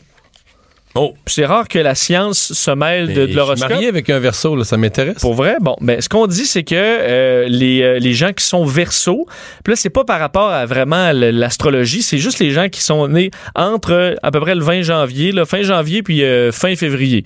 Euh, selon euh, une, une étude auprès de centaines de personnes dans toutes sortes de domaines, que ce, et des domaines euh, de, disons, de, qui amènent la richesse et euh, la célébrité. Donc, on est allé voir des gens qui sont des politiciens scientifiques, euh, des, vedettes du sport, des chanteurs, des acteurs, des, toutes sortes de célébrités dans l'histoire. Et ce qu'on se rend compte, c'est que les, bébés de janvier-février sont ceux qui, qui ont le plus de chances de devenir riches et célèbres. Mais voyons, il y a Et on peut isoler ça vraiment. Ceux qui sont verso, c'est le signe sur les 12 qui amène le plus de richesse et de célébrité. Et quand même, avec une, une, bon, une, une marge, semble-t-il, assez importante. Ce sont des gens qui sont, euh, bon, qui ont de l'énergie, qui sont imaginatifs. Alors, ça devrait peut-être amener, amener tout ça. Ce qu'on savait déjà, c'est que les bébés euh, d'hiver, justement, dans d'autres études, performaient euh, davantage à l'école et avaient certains avantages. D'ailleurs, avaient plus de chances de devenir médecin. Alors, il y a plus de médecins qui proviennent de, du mois de janvier et, février que tout autre mois, en tout cas aux États-Unis. Par contre, c'est aussi les gens qui sont euh, le plus de chances d'être endettés. Alors, ça va peut-être avec ça un peu. euh, donc, on est performant, mais aussi performant dans la dépense. Certaines célébrités connues du mois de janvier, février, Oprah, Oprah Winfrey et Cristiano Ronaldo, Et Wayne Gretzky. pour n'en nommer que quelques-uns. Et Wayne Gretzky? Ah, j'en suis. C'est-tu le 26 ou le 27? euh, mais je suis certain. Je suis et euh. Marie-Claude Barrette, Et Marie-Claude Barrette. qui, euh, Qui va, une qui va, verso. qui va- on est jeudi aujourd'hui, Oui, elle va où? dans une semaine jour pour jour, célébrer. Oh, un anniversaire important. Oh, un changement de Changement de dizaine. décennie, là. Ah. C'est un petit rough, là, ouais. Mais elle le fait tout en beauté. Oui. Bon, vois, on, a- on a vérifié en régie. 26 janvier, Wayne Gretzky. OK, je pensais qu'il donnait la date de fête de, de Non, non, Marie-Claude. non, Marie-Claude, c'est le J'espère 20 qu'il sait. Dans, dans une semaine, jour pour jour, c'est le 24. ça. mais oui, je- Wayne Gretzky, le 26 janvier, je savais aussi qu'il était de- Tu vois? dans la même période. Alors, sachez-le, vous êtes euh, né sous une bonne étoile. bon, c'est dit. Le retour de Mario Dumont. Jusqu'à 17. Parce qu'il ne prend rien à la légère. Il ne pèse jamais ses mots. Cube Radio. On est de retour. Vincent, d'abord et avant tout, euh, mise à jour rapide sur la situation dans le métro. Oui, des problèmes. Toute la ligne bleue est, euh, est, euh, est fermée. On n'arrête pas de repousser. Ça fait plus de trois heures. Là. Euh, oui, on avait prévu une réouverture au départ. C'était 13h06 la réouverture. Ensuite 15h et là c'est rendu 16h30. Alors est-ce qu'on va encore repousser ça? Peut-être un incendie dans un trou d'homme qui aurait forcé euh, donc l'interruption du service de métro. On a vu euh, des jets de fumée blanche sortir de- du trou d'homme euh, au coin des euh, de l'angle des rues Bélanger et Saint-André.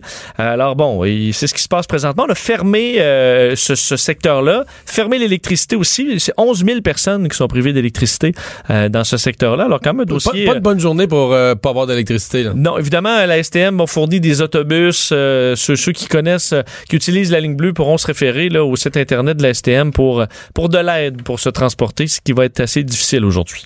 Le planchiste Maxence Parot qui a dû euh, faire une conférence de presse en début d'après-midi pour annoncer euh, qu'il a le cancer. Oui, Maxence Parot, euh, planchiste, euh, bon, ayant remporté une médaille d'argent aux derniers Olympiques euh, de, à Pyeongchang. Vous en souvenez probablement, euh, un jeune homme pétillant, sympathique, qu'on a beaucoup aimé suivre, qui a seulement 24 ans et qui a annoncé aujourd'hui être atteint d'un- du, le fait de, du lymphome de Hodgkin, donc un cancer, a déjà commencé sa chimiothérapie jeudi dernier. Euh, D'ailleurs, il, euh, tu lui as parlé un petit peu plus tôt euh, aujourd'hui. T'expliquais qu'il lui reste 11 séances à faire aux deux semaines. Devrait avoir fini ça au début de l'été, évidemment, si tout va bien.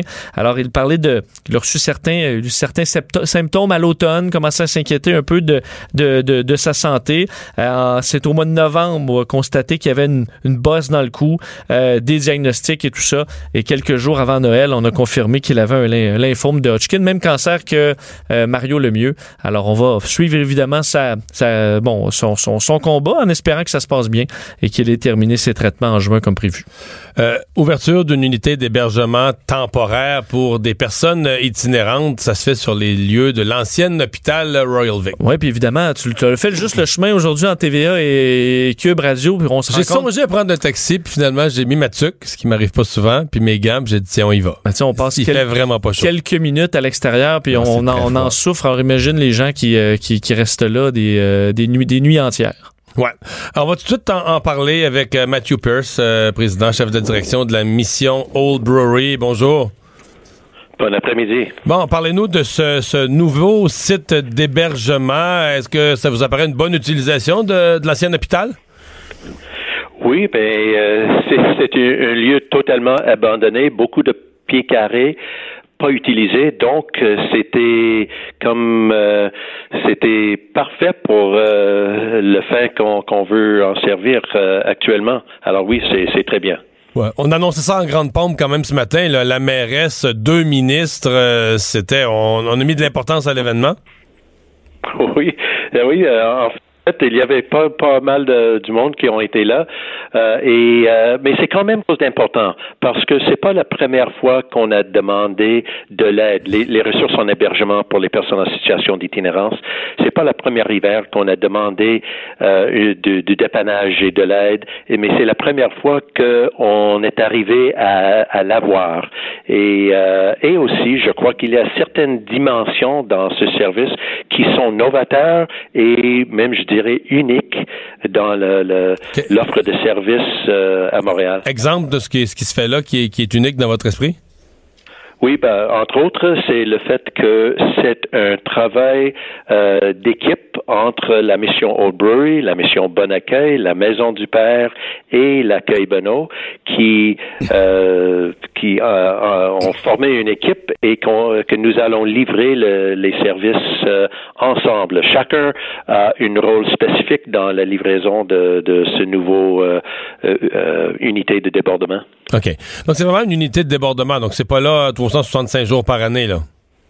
Ah non, il faut faire attention que de ne pas le concevoir comme étant une, une service euh, en permanence euh, à Montréal. C'est un lieu de dépannage qui va nous aider à gérer le débordement qu'on vit euh, cet hiver euh, auprès des, des gens en situation d'itinérance. Dans le passé, euh, c'était les matelas au sol de la cafétéria, euh, les gens qui, euh, qui ont été offerts, se voyaient offerts un espace dans les couloirs de nos refuges. C'était pas correct, c'était indigne et insalubre. Hmm. Donc, on a dit cette fois-ci, euh, on arrête et maintenant, il faut avoir un endroit adapté aux besoins de ces gens-là.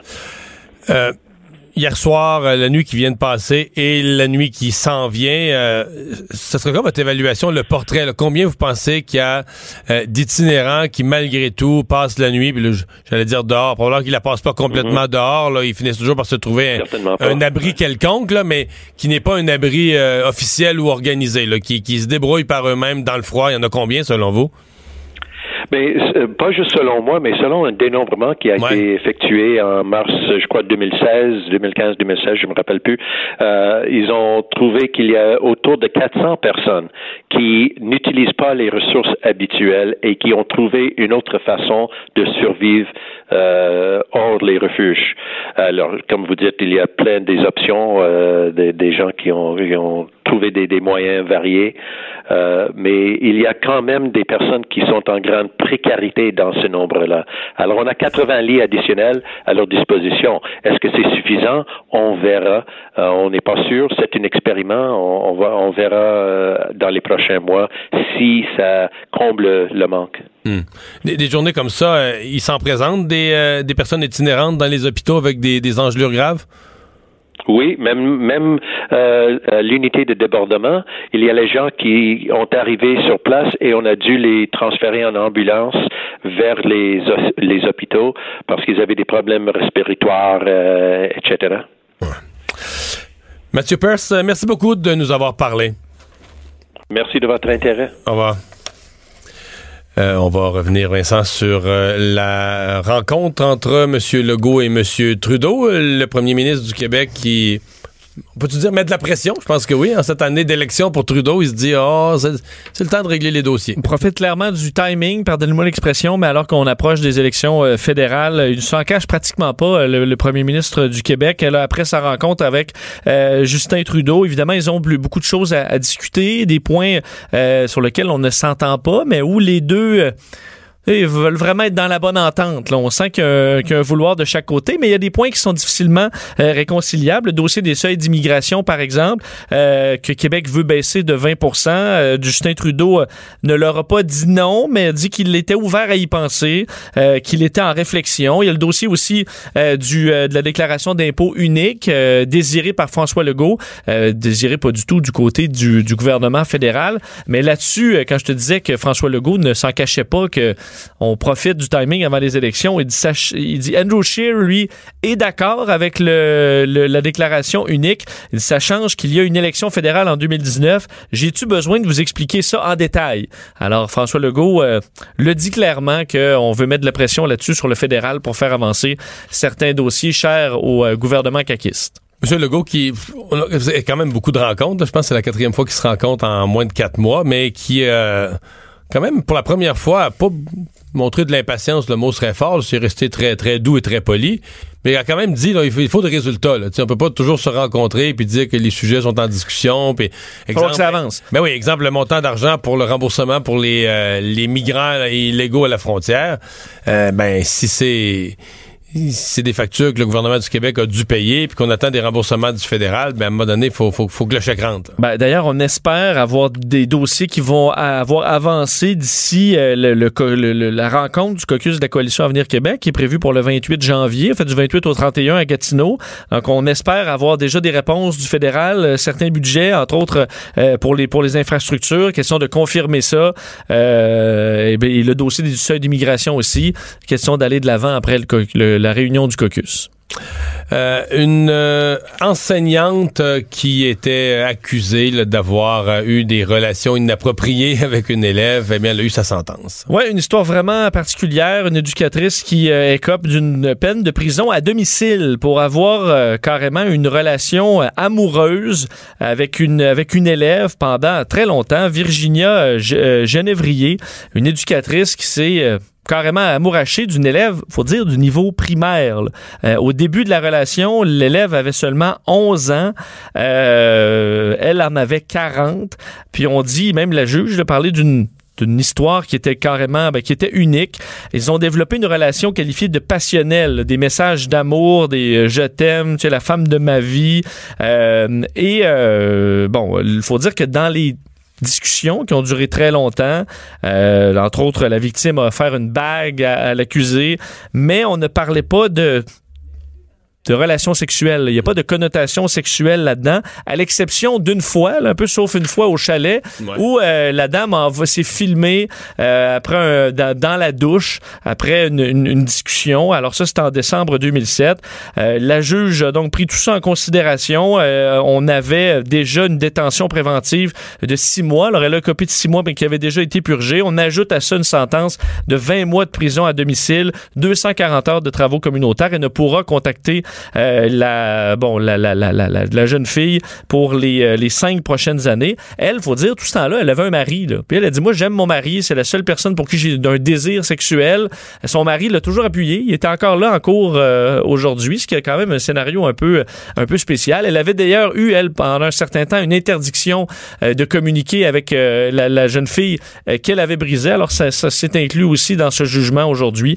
Mais peut-être que certains vont se dire, est-ce que elle aurait eu une sentence. Est-ce qu'un homme aurait eu une sentence plus sévère? Est-ce qu'on est plus permissif euh, comme ça? Mais il y avait comme des circonstances, j'ai pas tout entendu les éléments du jugement, mais quand même des sentences plus atténuantes, dans le sens qu'il n'y avait pas aucune forme de violence, non, de ben, c'est ça. Pas d'allusion sexuelle, pas. Euh, mais c'est très. Euh, c'était très tordu quand même, vu l'âge. Là, on parle de 11-12 ans, alors vraiment très jeune.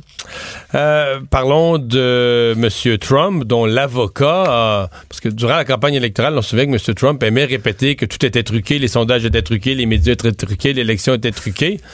Et là, l'avocat de Donald Trump qui soulève D'autres questions sur des ben, trucages. Oui, et les trucages sont un peu plus du côté euh, de, de, de, de l'équipe de campagne de Donald Trump. D'ailleurs, faire réentendre un certain, euh, euh, ben, à l'époque, candidat à la présidence qui disait que tout était truqué. Looks like to many people a totally rigged election. The election is being rigged. By corrupt media pushing false allegations. Bon, c'est quelque chose qu'il dit souvent. Ouais, pour les gens qui truqué. parlent pas anglais, le rigged, là, ça veut dire truqué. Donc, c'est truqué, les médias sont truqués, tout est truqué.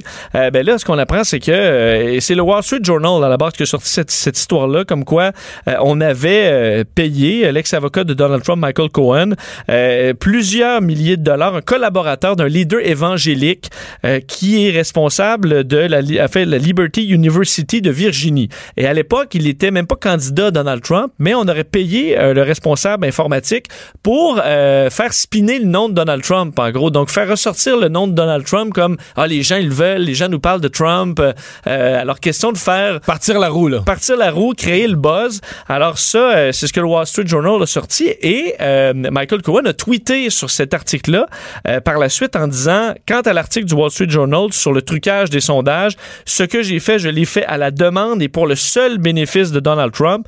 Je regrette vraiment ma loyauté aveugle envers un homme qui ne le mérite pas. Alors confirme que il l'a bien et bien fait, même si c'est un article euh, et pas des accusations formelles, et dit que Donald Trump était très au courant dans le sens que c'est même lui qui l'a demandé. Alors c'est assez embarrassant. Faudra voir la réaction du président. Et un autre dossier touchant le président qui m'a quand même fait sourire aujourd'hui.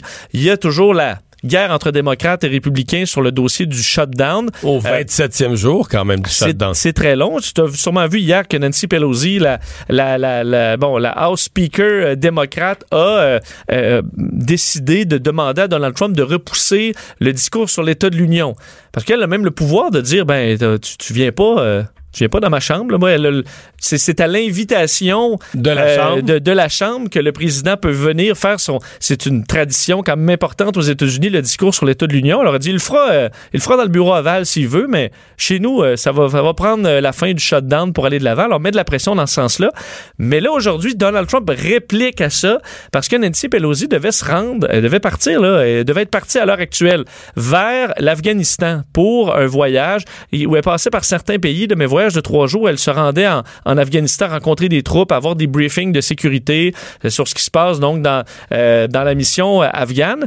Et Donald Trump, une heure avant son départ, a envoyé une lettre euh, d'ailleurs qui, qui est publique, pour interdire de vol. Là, qui, qui est signé toujours avec un Sharpie euh, qui est écrit assez, assez épais que tu pourrais écrire devant le stade olympique puis tout le monde verrait. Oui, mais euh, elle devait partir dans un avion militaire, évidemment. C'est quand même une personne importante euh, dans, dans l'appareil gouvernemental Qui va dans des zones dangereuses. qui s'en va en Afghanistan là, sur une base militaire. Alors, il lui a interdit, euh, interdit de vol. Quand il a- annulé le vol, il faut dire que c'est le commander in chief. Alors ça, il a le droit de le faire. Alors, il lui a écrit que dans le contexte du, du shutdown, euh, il, euh, bon, il, dit, je suis désolé de vous informer que votre voyage à Bruxelles, Égypte et euh, l'Afghanistan a été euh, reporté. Euh, il dit, nous allons retrouver bon une autre place dans l'agenda lorsque le shutdown sera terminé. Il dit, évidemment, si vous préférez faire votre vol en- dans un avion commercial, ben, c'est votre prérogative. Alors, vous pouvez le faire si vous voulez. Mais évidemment, on s'en va sur une base militaire en Afghanistan. On va pas là. Nancy Pelosi va pas là qu'un avion commercial. Euh, Ça. ça. devrait pas. Alors, on met de la pression euh, dans ce sens-là. Et ce que, de- comme moment cocasse un peu, c'est que l'autobus était, l'autobus de l'armée attendait euh, Nancy Pelosi, était, il est là. On- il, il part- il partait avec. Alors, on, pendant les médias, pouvait voir l'autobus qui finalement est reparti vide parce qu'on venait d'annuler le vol. Alors, tu comprends qu'on s'envoie comme ça euh, des flèches d'un côté comme de l'autre. Mario Dumont et Vincent Dessureau. Le retour de Mario Dumont. Après l'avoir lu et regardé, il était temps de l'écouter. Cube Radio. Quelle histoire euh, que celle de, de Nicolas Bilodeau, euh, Vincent, qui a vécu un succès sur les réseaux sociaux? Oui, absolument. Et euh, écoute, avec les réseaux sociaux, là, ça prend juste une bonne idée, puis ça peut, euh, ça, ça peut partir. Et, euh, Ça se partage. Ça se partage. Et c'est ce qui est arrivé à un, un Québécois euh, dans tout le dossier du 10-year challenge. Là. Donc, euh, auquel- Ça peut-être expliquer aux gens qui le savent pas. C'était Bon. vraiment la mode sur les réseaux sociaux là, au cours Ouais. des derniers jours. Ça vient d'où, on le sait pas vraiment. Euh, c'est une mode qui a pris de, se, de, de mettre une photo de 2009 puis de la comparer à 2019, donc un à côté de l'autre. Ça montre l'évolution en une décennie. On a Ça- bien vieilli, on a beaucoup beaucoup vieilli, on a mal vieilli, on a on a élargi, on a, grossi, on a perdu des cheveux et tout ça. on constate l'évolution. Et euh, dans le cas de, Nicolas Bilodeau, euh, ben, il a eu l'idée de faire le lien entre ce challenge-là, ce défi web populaire, et une des questions euh, les plus brûlantes actuellement, qui fait le plus jaser, c'est le réchauffement de la planète, en montrant une photo d'un ben, d'un glacier, disons, pleine grandeur en 2009 et tout fondu en 2019. Un tout petit îlot de glace dans l'eau. Écoute, ça n'a ça, ça pas pris de temps que c'est devenu super viral, des centaines de milliers de, de, de, partages. Alors, ça a été un succès, un succès monstre. Sur tous les réseaux sociaux. On va lui parler tout de suite. Nicolas Bilodeau, spécialiste des communications et du marketing. Bonjour. Bonjour à vous deux. Merci de me recevoir. Considérez-vous que c'est un succès? Ben, je crois que oui, que c'est un succès. C'était pas l'intention initiale, mais avoir autant de gens qui partagent et qui réfléchissent un instant à la situation euh, sur la planète, je pense qu'on peut considérer ça un succès, oui. Hmm. Mais on est à l'époque des fake news. Là. Vous, n'avez pas prouvé le succès de, ça, des fake news, que quand c'est pas vrai, c'est plus partagé, etc. C'est, au cœur des fake news, on dit ça. Dès que c'est une fausseté, euh, ça excite tout le monde, tout le monde se le partage. Ben, tout à fait, vous avez raison. Sur les médias sociaux, euh, les gens les gens sont dans l'instantanéité, ils vont voir une image qui les intéresse, vont partager une image qui fait leur affaire, euh, quelque chose qu'ils trouvent intéressant. Dans ce contexte-là, dans lequel on doit revenir, c'est le 10 Years Challenge. Donc, je l'avais dit en introduction, les gens mettaient une photo de leur visage il y a 10 ans et une photo de leur visage aujourd'hui. Moi, dans ma démarche, je me suis, je me suis dit, est-ce que je fais, est-ce que je vais prendre une photo de moi-même aujourd'hui? Puis je me suis dit, non, non, je trouve ça, euh, je, trouve que c'est une perte de temps, en tout cas dans mon cas moi, mais je me suis dit, hey, j'ai un flash, il y a quelque chose de peut-être plus important que de prendre le temps de se prendre en photo. C'est ce qui se passe sur la planète. j'ai essayé de trouver une image euh, qui reflétait euh, qui reflétait ça, qui ferait réagir rapidement. Puis évidemment, les, c'est pas une photo. Les deux photos ne sont pas une photo du même glacier. Ça, je tiens à le préciser et je m'en suis jamais caché. Euh, par contre, c'était pour démontrer, disons, le propos, illustrer l'idée derrière ça. mais c'est faux. C'est pas banal que ce soit faux. Ben, les changements climatiques ne sont pas faux. Euh, non, mais les gens, les gens qui sont sceptiques avec les changements climatiques le sont parce qu'ils se font dire on nous bourre de fausseté. Vous ne sentez pas que vous avez, participé, vous avez contribué à montrer que, bon, regarde, dès qu'on parle de changement climatique, tout le monde s'énerve. Il y a une, partie de ça, que c'est des inventions, des faussetés, puis de l'exagération. Ben, je, pense que vous, il y a deux volets à cette situation-là. La première, c'est le contexte, encore une fois, dans lequel je l'ai partagé. Mhm. C'est-à-dire un bon flash dans le challenge. C'est un même Internet, une blague, une façon de faire réagir les gens, avec une notion sociale derrière ça, mais juste pour faire réfléchir, pas pour aller plus loin. Moi, je suis pas le porte-étendard d'un mouvement X ou d'une association quelconque, mais après ça, l'autre volet, c'est quand que plus de 100 personnes partagent, quand c'est rendu des milliers, des centaines de milliers, des millions de personnes qui ont vu la publication, ben là, vous avez raison. Il y a un enjeu peut-être de l'information et là, le propos peut être transformé. Parce que hmm. je n'ai jamais mentionné, regardez, ce glacier-là a fondu et c'est catastrophique. Ce que j'ai sous-entendu, c'est que vous comprenez rapidement le second degré et je pense que la majorité des gens qui l'ont partagé au départ comprenaient que c'était l'illustration d'un phénomène qui est bien réel, mais les images, elles, bien que ce soit des vraies photos, ce c'est pas des dessins, c'est pas photoshopé, euh, elles ne représentent pas le même point euh, sur la planète, mais les changements climatiques demeurent véridiques. Est-ce que, au-delà des partages, vous avez reçu beaucoup de, messages euh, privés, dépendamment de vos réseaux sociaux? Là, c'est un peu partout. Est-ce que vous avez reçu beaucoup de messages, que ce soit d'appui ou de, ou de gens qui vous disent, ben justement, ça n'a pas de bon sens ou qui sont pas d'accord? J'ai reçu beaucoup de messages positif, je vous dirais, et ça m'inquiétait un peu. Des fois, ça prend une ampleur, on ne sait jamais. Il y a des gens qui aiment ça euh, en profiter pour euh, aller dire des insultes, et il y aurait totalement le droit de, le faire également. Euh, mais non, c'était des messages d'encouragement, et sinon, beaucoup de gens qui voulaient repartager et qui justement me posaient la question à savoir c'était quoi ce glacier-là, où est-ce qu'il était situé, est-ce que c'était le même glacier, puis je leur expliquais sans gêne dès le départ que ce n'était pas le même glacier.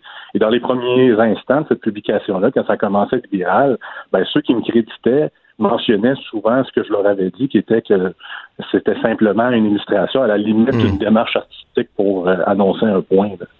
Le fait que la Fondation Suzuki l'ait repartagé, on s'entend que eux, là, eux, ils se sont fait piéger. Eux, veut dire, une fondation qui se dit scientifique, là, même si c'est une, joke d'un citoyen qui fait un montage photo, puis j'entends votre explication, mais la Fondation Suzuki, elle, si elle, elle, quand elle le repartage, là, Là, les gens qui voient ça de la Fondation Suzuki, eux, sont sûrs que c'est une organisation sérieuse, scientifique. Eux, vous les avez floués. Là, eux, ils ont mis le, ils ont mis le pied dans le piège à ours, là. Ben, je pense pas que l'intention était de flouer qui que ce soit. Encore non, non, c'était pas l'intention, mais eux, ils se sont fait, ils sont fait avoir, là. Ben, j'étais pas au courant qu'ils avaient partagé et je pense qu'il y en a bien d'autres organisations qui ont partagé peut-être pour servir leurs propos et dans tous les cas, c'est une question de, de voir comment on l'interprète. Dans le contexte du 10 Years Challenge, il y en a qui ont mis un œuf qui devient une poule, il y en a qui ont mis leur visage. Il y a toutes sortes de gens qui ont essayé de hijacker, si je peux me permettre le terme, Hmm. pour essayer de faire passer différents messages ou pour essayer de gagner de la viralité.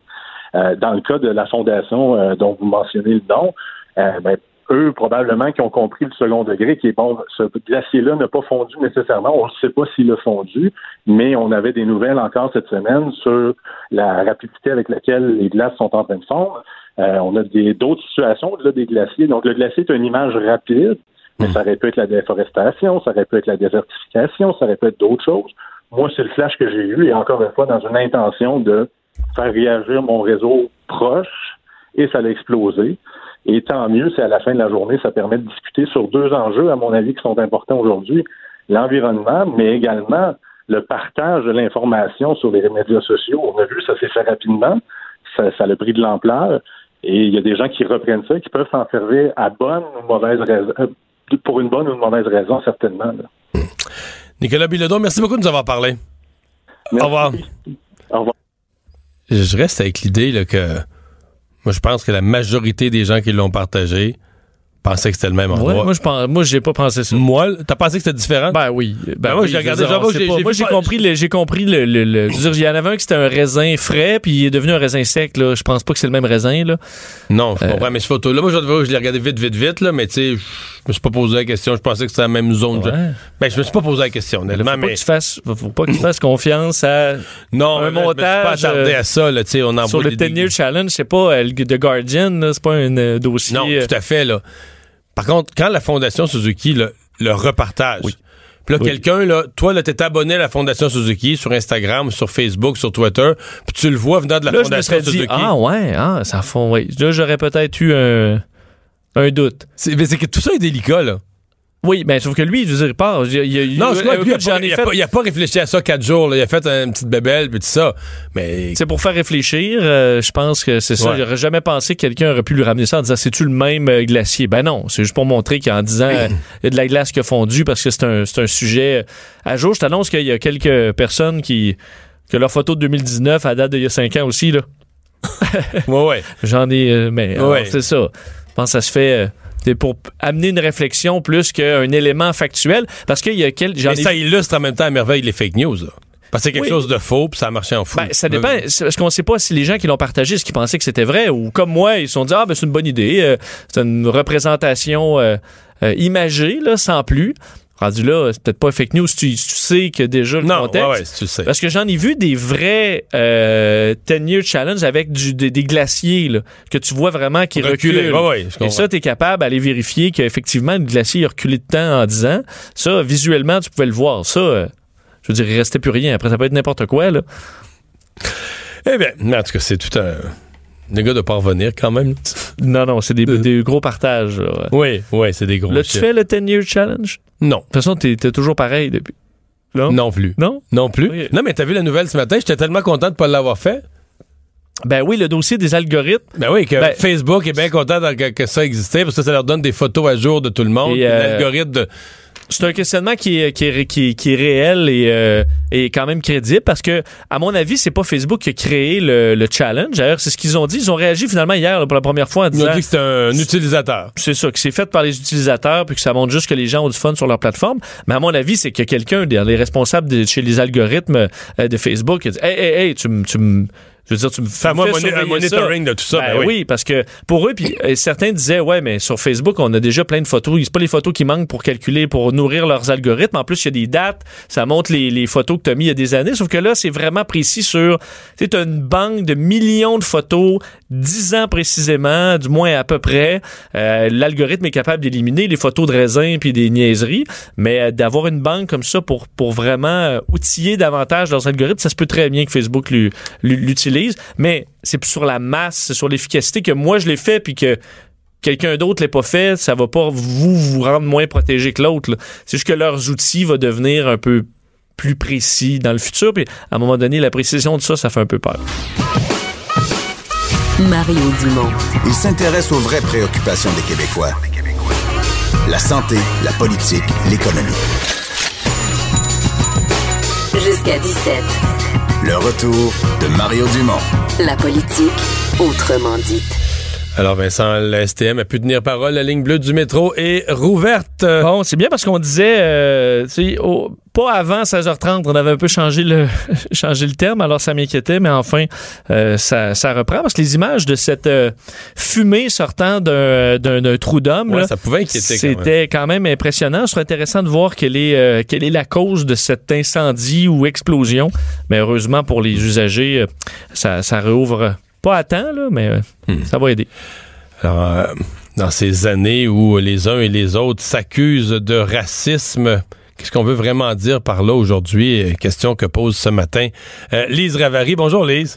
Bonjour, Mario. Oui, parce que c'est à la mode, tout le monde est raciste. Ben oui, d'ailleurs, comme, comme quand tout le monde est quelque chose, plus personne ne l'est. Hein? C'est la meilleure façon de régler un problème. Allez, trêve, trêve de cynisme, mais ça me ça m'a frappé moi que bon évidemment il y a ce qui se passe sur les réseaux sociaux là, mais mais, mais pas seulement.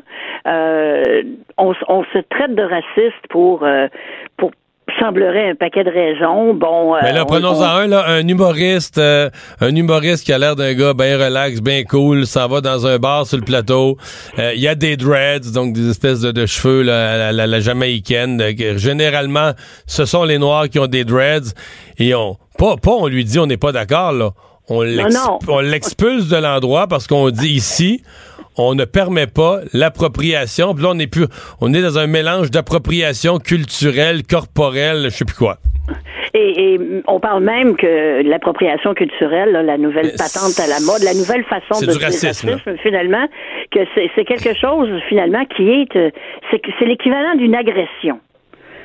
Hein, on, les mots, quand les mots n'ont plus de sens, là, je pense que ça dit quelque chose sur notre société. Mais bon, enfin bref, oui, alors il y a le, type avec les dreads, ça s'est vraiment passé sur le plateau. Puis, les gens euh, du bar, excuse-moi, les gens du bar ne s'excusent pas puis disent pas, et on est ah, non, non. non, ils publient une espèce de code de vie comme dans une école primaire, mais délirant sur eux, là, comment ils sont au-dessus de la mêlée, ils sont au-dessus de tout, ils ont des valeurs là, universelles là, qui replacent le reste de l'humanité comme étant des moins que rien. Eux ont compris quelque chose, là. Ah oui, exactement. C'est ça. C'est que dans cette joute-là de de, de je, te traite de raciste, il y a effectivement un petit côté euh, euh, je n'ose pas utiliser le mot là, mais de suprémaciste. C'est-à-dire que moi, je juge que ton geste, ton acte, là, on parle pas là de d'être clair et de dire moi j'aime pas les noirs parce que euh, je trouve qu'ils sont moins intelligents. Oui, mais le gars il porte des dreads là, Lise. Moi je pense que j'ai pas parlé, je le connais pas, mais à 9 chances contre une, c'est parce qu'il aime les noirs. Il y a de très fortes chances qu'il trippe un peu Jamaïque. Euh, oui, effectivement. il est né blanc, il est pas noir, mais il aime, la, il aime la musique noire, il, aime, la, culture. La musique noire, c'est clair que ce gars-là, c'est quelqu'un qui a des atomes crochus avec cette culture-là. C'est permis, ça? Ce qui est rendu ridicule, c'est que de, de rendre un hommage à une culture sera inévitablement aujourd'hui perçu par certains comme pas un hommage, mais un outrage. Parce que tu, tu te, tu te l'appropries, c'est une appropriation culturelle, et donc en te l'appropriant, tu les agresses. Tu les agresses parce que tu n'es pas eux. Et comme on l'expliquait dans la fameuse euh, lettre de, du bar de, du plateau Mont-Royal, euh, c'est que si un blanc porte des dreads, il n'y aura pas de conséquences négatives dans sa vie. On va quand même euh, lui trouver, il va se trouver du travail, il va pouvoir aller à l'école, bon, et ainsi de suite. Alors que si un noir porte les mêmes dreads, ben lui, les dreads vont devenir une raison euh, de faire de la discrimination contre la personne. C'est pas vrai, ça. Ça, en partant, c'est faux. Hein, là. Oui, et puis, en partant, c'est faux. D'après moi, là, dans un, si tu t'en vas dans un travail où il faut être, comme on dit, clean cut, puis tout ça, t'es un blanc avec des dreads, euh, ça passera pas. Mmh, Je pense pas qu'on va te faire de passe droit. Ben, c'est pas que. En partant, là, la, on va dire, la- a priori, c'est faux, là, leurs affirmations. À, à sa base même. Ben, c'est, c'est qu'on on n'arrive pas vraiment à comprendre sur quoi ça repose. Bon, OK, on peut dire, bon, dans le cas de euh, Slave, euh, OK, on n'aimait pas le fait qu'il n'y ait pas assez de chanteurs noirs. Là, là tu, tu rentres dans un débat qui est différent où c'est assez facile de dire je suis pour ou je suis contre. Mais dans l'appropriation culturelle, écoute, comme j'ai écrit dans mon texte, moi, je, j'ai ma dernière guitare, là, mon dernier trésor, je, je l'ai remis dans, dans son étui. Écoute, euh, c'est terminé, je ne jouerai plus de blues, c'est fini. Ben non, parce que le blues, c'est le chant des, des, des esclaves noirs. Eh ben exactement. Donc, non, mais tu sais, si tu prends ça et tu l'amènes jusqu'à sa conclusion logique, ben, il n'y a plus de blancs qui devraient jouer du jazz. A- Je c'est tellement. Moi, je, je, je- j'essaye de garder l'esprit ouvert. Et Mais là, ça a plus de fin, là. Ça a plus de fin, Elise, parce qu'une des plus, une des plus grandes auteurs qu'on a au Québec, à mon œil, là, une des plus belles plumes qu'on a au Québec, c'est Kim Thuy. Alors, est-ce que là, il faut la circonscrire? Dire, ben, Gabin, là, toi, tu peux parler du Québec d'aujourd'hui, mais là, fais pas de référence à la Révolution tranquille. T'étais pas ici, t'étais vietnamienne, là. On va tout ça? mais non, mais ça. Elise, ça. Non, non, mais on arrête tout. Ben, on- justement, il est là le problème de cette de cette folie de en fait de, de l'antiracisme. C'est le- la cause de se battre contre le racisme, c'est quelque chose de fondamental dans l'humanité qu'il faut faire. Et ce que ces gens-là sont en train de faire, finalement, c'est de complètement dénaturer la lutte au racisme. Et ils vont finir probablement par en créer plus que d'autres choses parce que les gens vont être tellement exaspérés face à ce genre de réflexion comme l'affaire des dreads. Je dirais à un moment donné, euh, tu, tu, tu dis je veux plus rien savoir là, hein? c'est ridicule. Alors qu'on devrait se préoccuper sérieusement des questions de racisme, mais de pas laisser ces clowns-là euh, imposer une façon de voir le monde qui correspond à rien de réel. Euh, on peut pas par- parler de, de racisme aujourd'hui sans parler du cas très particulier que- auquel je me suis intéressé beaucoup, moi, hier, encore aujourd'hui. L'élection partielle dans Burnaby Sud. Euh, on pensait jamais dire ça un jour, mais là, c'est la candidate de M. Trudeau, la candidate libérale, qui est accusée de racisme parce que...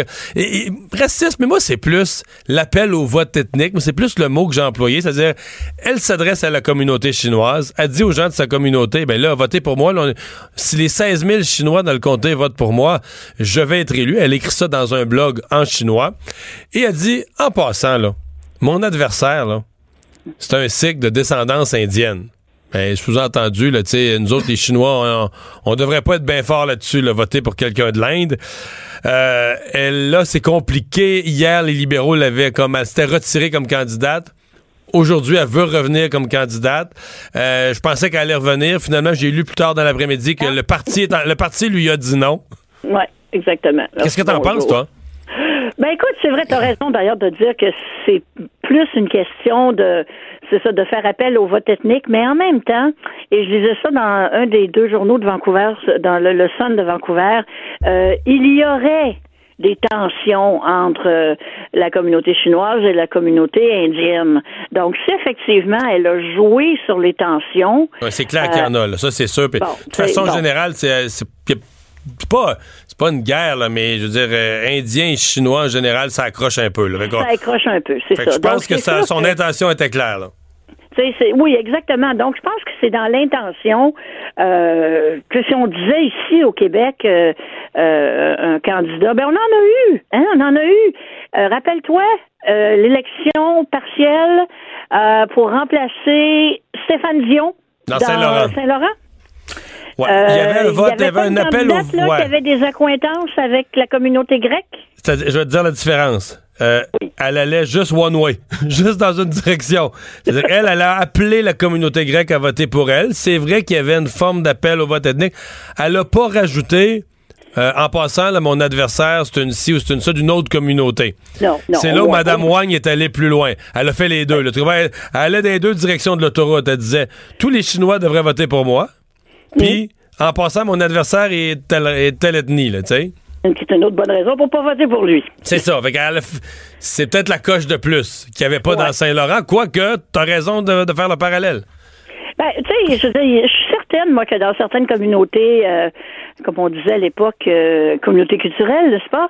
Je m'ennuie d'ailleurs de cette expression-là. Je la trouvais bien, me comparer à ça avec quoi on l'a remplacé. Mais dans les communautés culturelles, je suis certaine, moi, que dans les réunions de de de de de de, de, de, de caucus de comté ou whatever, comment vous appelez ça, là, les gens doivent se le dire. Hein? C'est sûr que l'aspect ethnique entre en ligne de compte, c'est certain. Mais de là à le dire clairement comme ça, euh, et c'est gênant parce que ça vient des libéraux, tu comprends? Imagine-toi si c'était venu des conservateurs. Ah ouais, tout ce qu'on aurait dit. Quelle gorge chaude les libéraux ne se seraient-ils pas fait avec ça? On va se quitter sur cette réflexion, Lise. Merci beaucoup. Le retour de Mario Dumont, l'analyste politique le plus connu au Québec. Cube Radio. Cube Radio. Autrement dit. C'est le moment de parler sport. Jean-Philippe Bertrand des partants de TVA Sport qui est là. Salut. Salut Mario.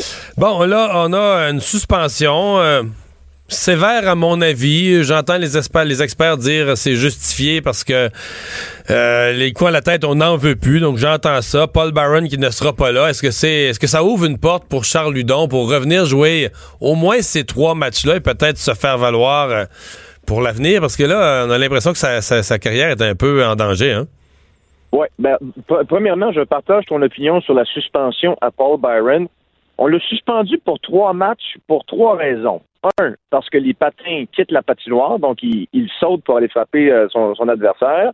Deux, parce qu'il y a coup à la tête, donc un contact de l'épaule à la tête. Et trois, parce que le joueur en question est victime d'une commotion cérébrale, donc d'une blessure. Alors, c'est la raison pour laquelle on a décidé d'y aller d'une sanction de trois matchs, que je trouve moi aussi très sévère, parce que c'est un joueur sans aucun passé. Il y a combien, combien d'années dans la Ligue, Paul Barron? 5-6 ans? C'est quelque chose comme ça? Ouais, à peu près, forcément, oui. Ouais, puis, euh, jamais suspendu.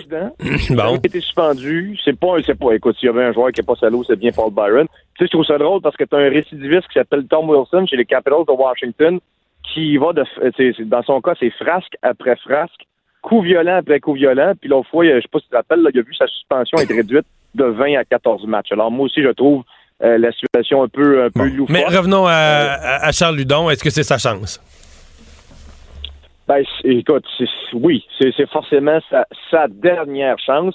Et, euh, Claude Julien n'a rien voulu confirmer aujourd'hui parce qu'avec l'absence de, Paul Byron, il y a donc deux attaquants de disponibles, ou Mathieu Pekka ou Charles Ludon si Charles Ludon ne voit pas d'action dans les trois prochains matchs sur de l'absence de Paul Byron, moi, écoute, c'est pas compliqué. Là. Moi, si je suis Charles Ludon, je prends mon téléphone, j'appelle mon agent, puis je dis échange-moi tout de suite. Là. Trouve, une, trouve une solution, mais c'est Est-ce qu'une équipe, est-ce qu'une équipe le prendrait demain matin? Est-ce qu'il y a une équipe? Moi, je pense que oui. Oh, oui, écoute, si, Jacob Delarose a été euh, soumis au balotage et réclamé en début de saison, euh, je pense que Charles Ludon, à sa place également, il serait, réclamé. Si c'est arrivé à Nikita Sherbak aussi avant le mois de, avant le temps des fêtes, pense que ça arriverait à Charludon aussi. C'est un, peu dommage dans son cas parce que c'est un joueur qui avait un très beau parcours junior, euh, a connu une très bonne première saison dans la Ligue américaine. Ça a bien été l'année dernière, 10 buts, 20 passes, 30 points. Mais il est-tu si mauvais que ça cette année? Non! Non, il est pas si mauvais que ça. C'est juste que c'est un joueur qui, qui manque beaucoup de confiance depuis le début de la saison. La, la relation avec Claude Julien a commencé tendue dans un match et je ne veux pas me tromper, mais je pense que c'était contre les Sables de Buffalo, OK? Où il avait écopé de deux mauvaises. je sais, je sais, exactement, je, je l'avais vu. Des punitions là, horribles en troisième période. Là. Exactement. Puis là, ça avait permis aux Sables de revenir dans le match. Puis bon, à partir de ce moment-là, là, les, relations ont vraiment commencé à être de plus en plus tendues avec, avec. Puis à un moment donné, on lui a redonné, redonné la chance de se mettre en valeur au sein du trio de, euh, à l'époque de Domi et de Drouin ça n'avait pas fonctionné et depuis là, il est comme on dit là. mais ça là, ça là, Jean-Philippe, ça c'est chiant. Je sais pas comment te dire ça là. Tu sais, je vais faire le parallèle en politique là, mais t'aurais quelqu'un mettons là, qui aurait pas été dans un débat parlementaire, tu le sors des débats pendant deux mois là là, tu l'embarques une journée, tu vas dire, hey, là, aujourd'hui, la période de questions, là, tu vas être sur le spot, là, tu vas être important, pis tout ça. Puis là, faut que c'est impossible. Je veux dire, tu peux pas, tu peux pas être complètement dedans, là, tu sais. Je sais qu'on demande ça aux ben joueurs de hockey, mais je il faut que tu pognes, comment dire, faut que tu pognes le beat, faut que tu sois dedans, que tu passes quelques matchs dedans, tu t'habitues, tu, tu sais, je crois pas ça, moi, là, que tu peux débarquer, là. tu sais, quand on dit il est sur une courte laisse, là, il y a à peu près pas de laisse. Depuis le mois de décembre, là, il n'a joué que trois petites parties. Fait comme tu dis, on parle souvent de retrouver la forme de match. Là. Quelle forme de match dans le cas de Charlie Il n'y a aucune forme de match. Il joue pas. Il a, il a joué un match lors du mois de janvier. C'était le 8 janvier dernier face aux Red Wings de Détroit. Puis euh, je me demande si tu as joué plus que 10 minutes. Non, là, là, on te demande, là, là, on te demande, là, faut que tu démontres de la fougue, mais faut vraiment pas que tu prennes de punition. Fait que tu sais, t'es tellement, t'es comme un joueur de golf, là, qui, dès, il, il, est en train de frapper, là, puis il pense à 80 aspects de son swing, là. Mais quand tu réfléchis de même, c'est sûr que tu réussiras pas ton coup. Mais c'est, moi, je vois ça pareil, là. Là, il se dit, hey, là, moi, faut que je mette euh, 1000% d'intensité, mais faut pas que je prenne une punition. Faut que si, faut que ça, faut pas que je mange le puck, faut que je pas. Quand tu réfléchis de même, là, t'as aucun naturel, tout ça. C'est sûr que tu, et, et en plus, c'est un Québécois qui joue pour l'organisation du Canadien, ne veut pas faire de vagues, ne veut pas euh, nécessairement s'adresser aux médias non plus, tu sais, veut pas faire de chicane. Et moi, je suis convaincu que, que de l'intérieur, puis c'est un peu ce que j'ai lu aujourd'hui des, de, ce que j'ai compris lorsque j'ai lu entre les lignes des commentaires de, de Claude Julien, là, euh, il bouille en dedans. c'est la même chose pour Mathieu Pécra, c'est tout à fait normal. Euh, mais euh, moi, je pense que si, écoute, si, si ça fait pas là, ça fera jamais. Moi, je suis convaincu qu'on lui donnera au moins l'un des trois prochains matchs, jamais je croirais. Ben, c'est sa dernière audition. Et si c'est pas cette dernière audition avec le Canadien, peut-être que ça sera une vitrine pour se mettre en valeur pour une autre équipe, autre équipe de la Ligue nationale de hockey. Parce que moi, je pense je pense qu'il a sa place dans, la Ligue nationale. Jean-Philippe, parle un peu de tennis. D'ailleurs, moi, ce matin, je suis arrivé, je veux dire, je suis arrivé en retard à Salut Bonjour. Je me levais à 3 heures, j'ai accroché sur Chapeau Valov euh, pour l'écouter un peu. Ça a duré un petit peu longtemps. La fin, ça a été plus dur, mais on a eu des grands matchs de tennis avec nos, euh, nos, nos Canadiens euh, dans les dernières heures quand même. Oui, mais c'est pas grave si tu t'es euh, réveillé en retard parce que le match d'Eugénie a été euh, retardé de deux heures en raison de la pluie. Alors, euh, elle était cédulée pour jouer aux alentours de, de 3 heures du matin. Le match a plutôt commencé aux alentours de 5 heures, 5 heures et demie. Et finalement, l'attente n'en aura pas valu la chandelle parce que la, la, belle Eugénie l'a perdu hmm. en deux manches identiques. Ça a été 6-2, 6-2 face à Serena. Mais Serena, là, Serena est, 16e à cause de son accouchement. Là. Dans les fêtes, là, elle est bien plus forte que ça. Là. Elle est encore dans le top 5. Là. Exact. Ben oui, tout à fait. Là. Puis, je me suis. Euh, on a reçu Frédéric Gay hier à l'émission, les partants, puis elle, m'a comme vendu la salade Eugénie, là, c'est-à-dire euh, nouvelle année, nouvelle attitude, nouvel entraîneur, euh, bon résultat la semaine dernière à Auckland alors qu'elle s'est qualifiée pour les pour les quarts de finale. Elle est 79e au monde de retour dans le top 100. Alors j'ai comme acheté sa salade, puis hein, quand tu m'as posé la question, j'ai mais, mais, mais Jean-Philippe, Jean-Philippe, ça peut tout être vrai. Elle peut être meilleure, plus mais pas capable de battre Serena Williams. si Serena Williams est peut-être dans le top 3 ou dans le top 5, elle est vrai. elle a joué un match, là, parce que j'ai vu les images, elle a joué comme une machine. Là. Ouais, ben, je, je pense qu'on se rend compte qu'il n'est pas encore rendu là. Un qui est peut-être rendu là, par contre, c'est Milos Raonic qui a hmm. vaincu Stanislas Wawrinka. C'est une très belle victoire. Et Denis Chapovalov, comme tu l'as mentionné, Vincent, l'a emporté. Le prochain défi va être extrêmement difficile. Novak Djokovic venu pour celui-ci. À surveiller. Merci Jean-Philippe. Salut. À Salut, demain. À demain. Qu'est-ce qu'on surveille, Vincent? Ben, rappelez que la ligne, la ligne bleue est repartie euh, tout juste pour euh, terminer l'heure de pointe. Ça a été très, très long. Euh, panne de presque 4 heures à la suite d'un feu dans un trou d'homme. Il y a enquête, là, savoir qu'est-ce qui a pu bien se passer, mais ça a été quand même long. D'autres problèmes pour le métro de Montréal en Syrie depuis quelques semaines. Alors voilà, on vous a présenté tout ça aujourd'hui. Euh, on sera là demain en direct du salon de l'auto. C'est vrai, première sortie, venez nous voir. On parlera pas juste d'automobile, c'est sûr qu'on va en parler un peu plus. On va en parler pas mal. On va être en direct du salon de l'auto. Vous avez le loisir de venir nous voir. Cube Radio.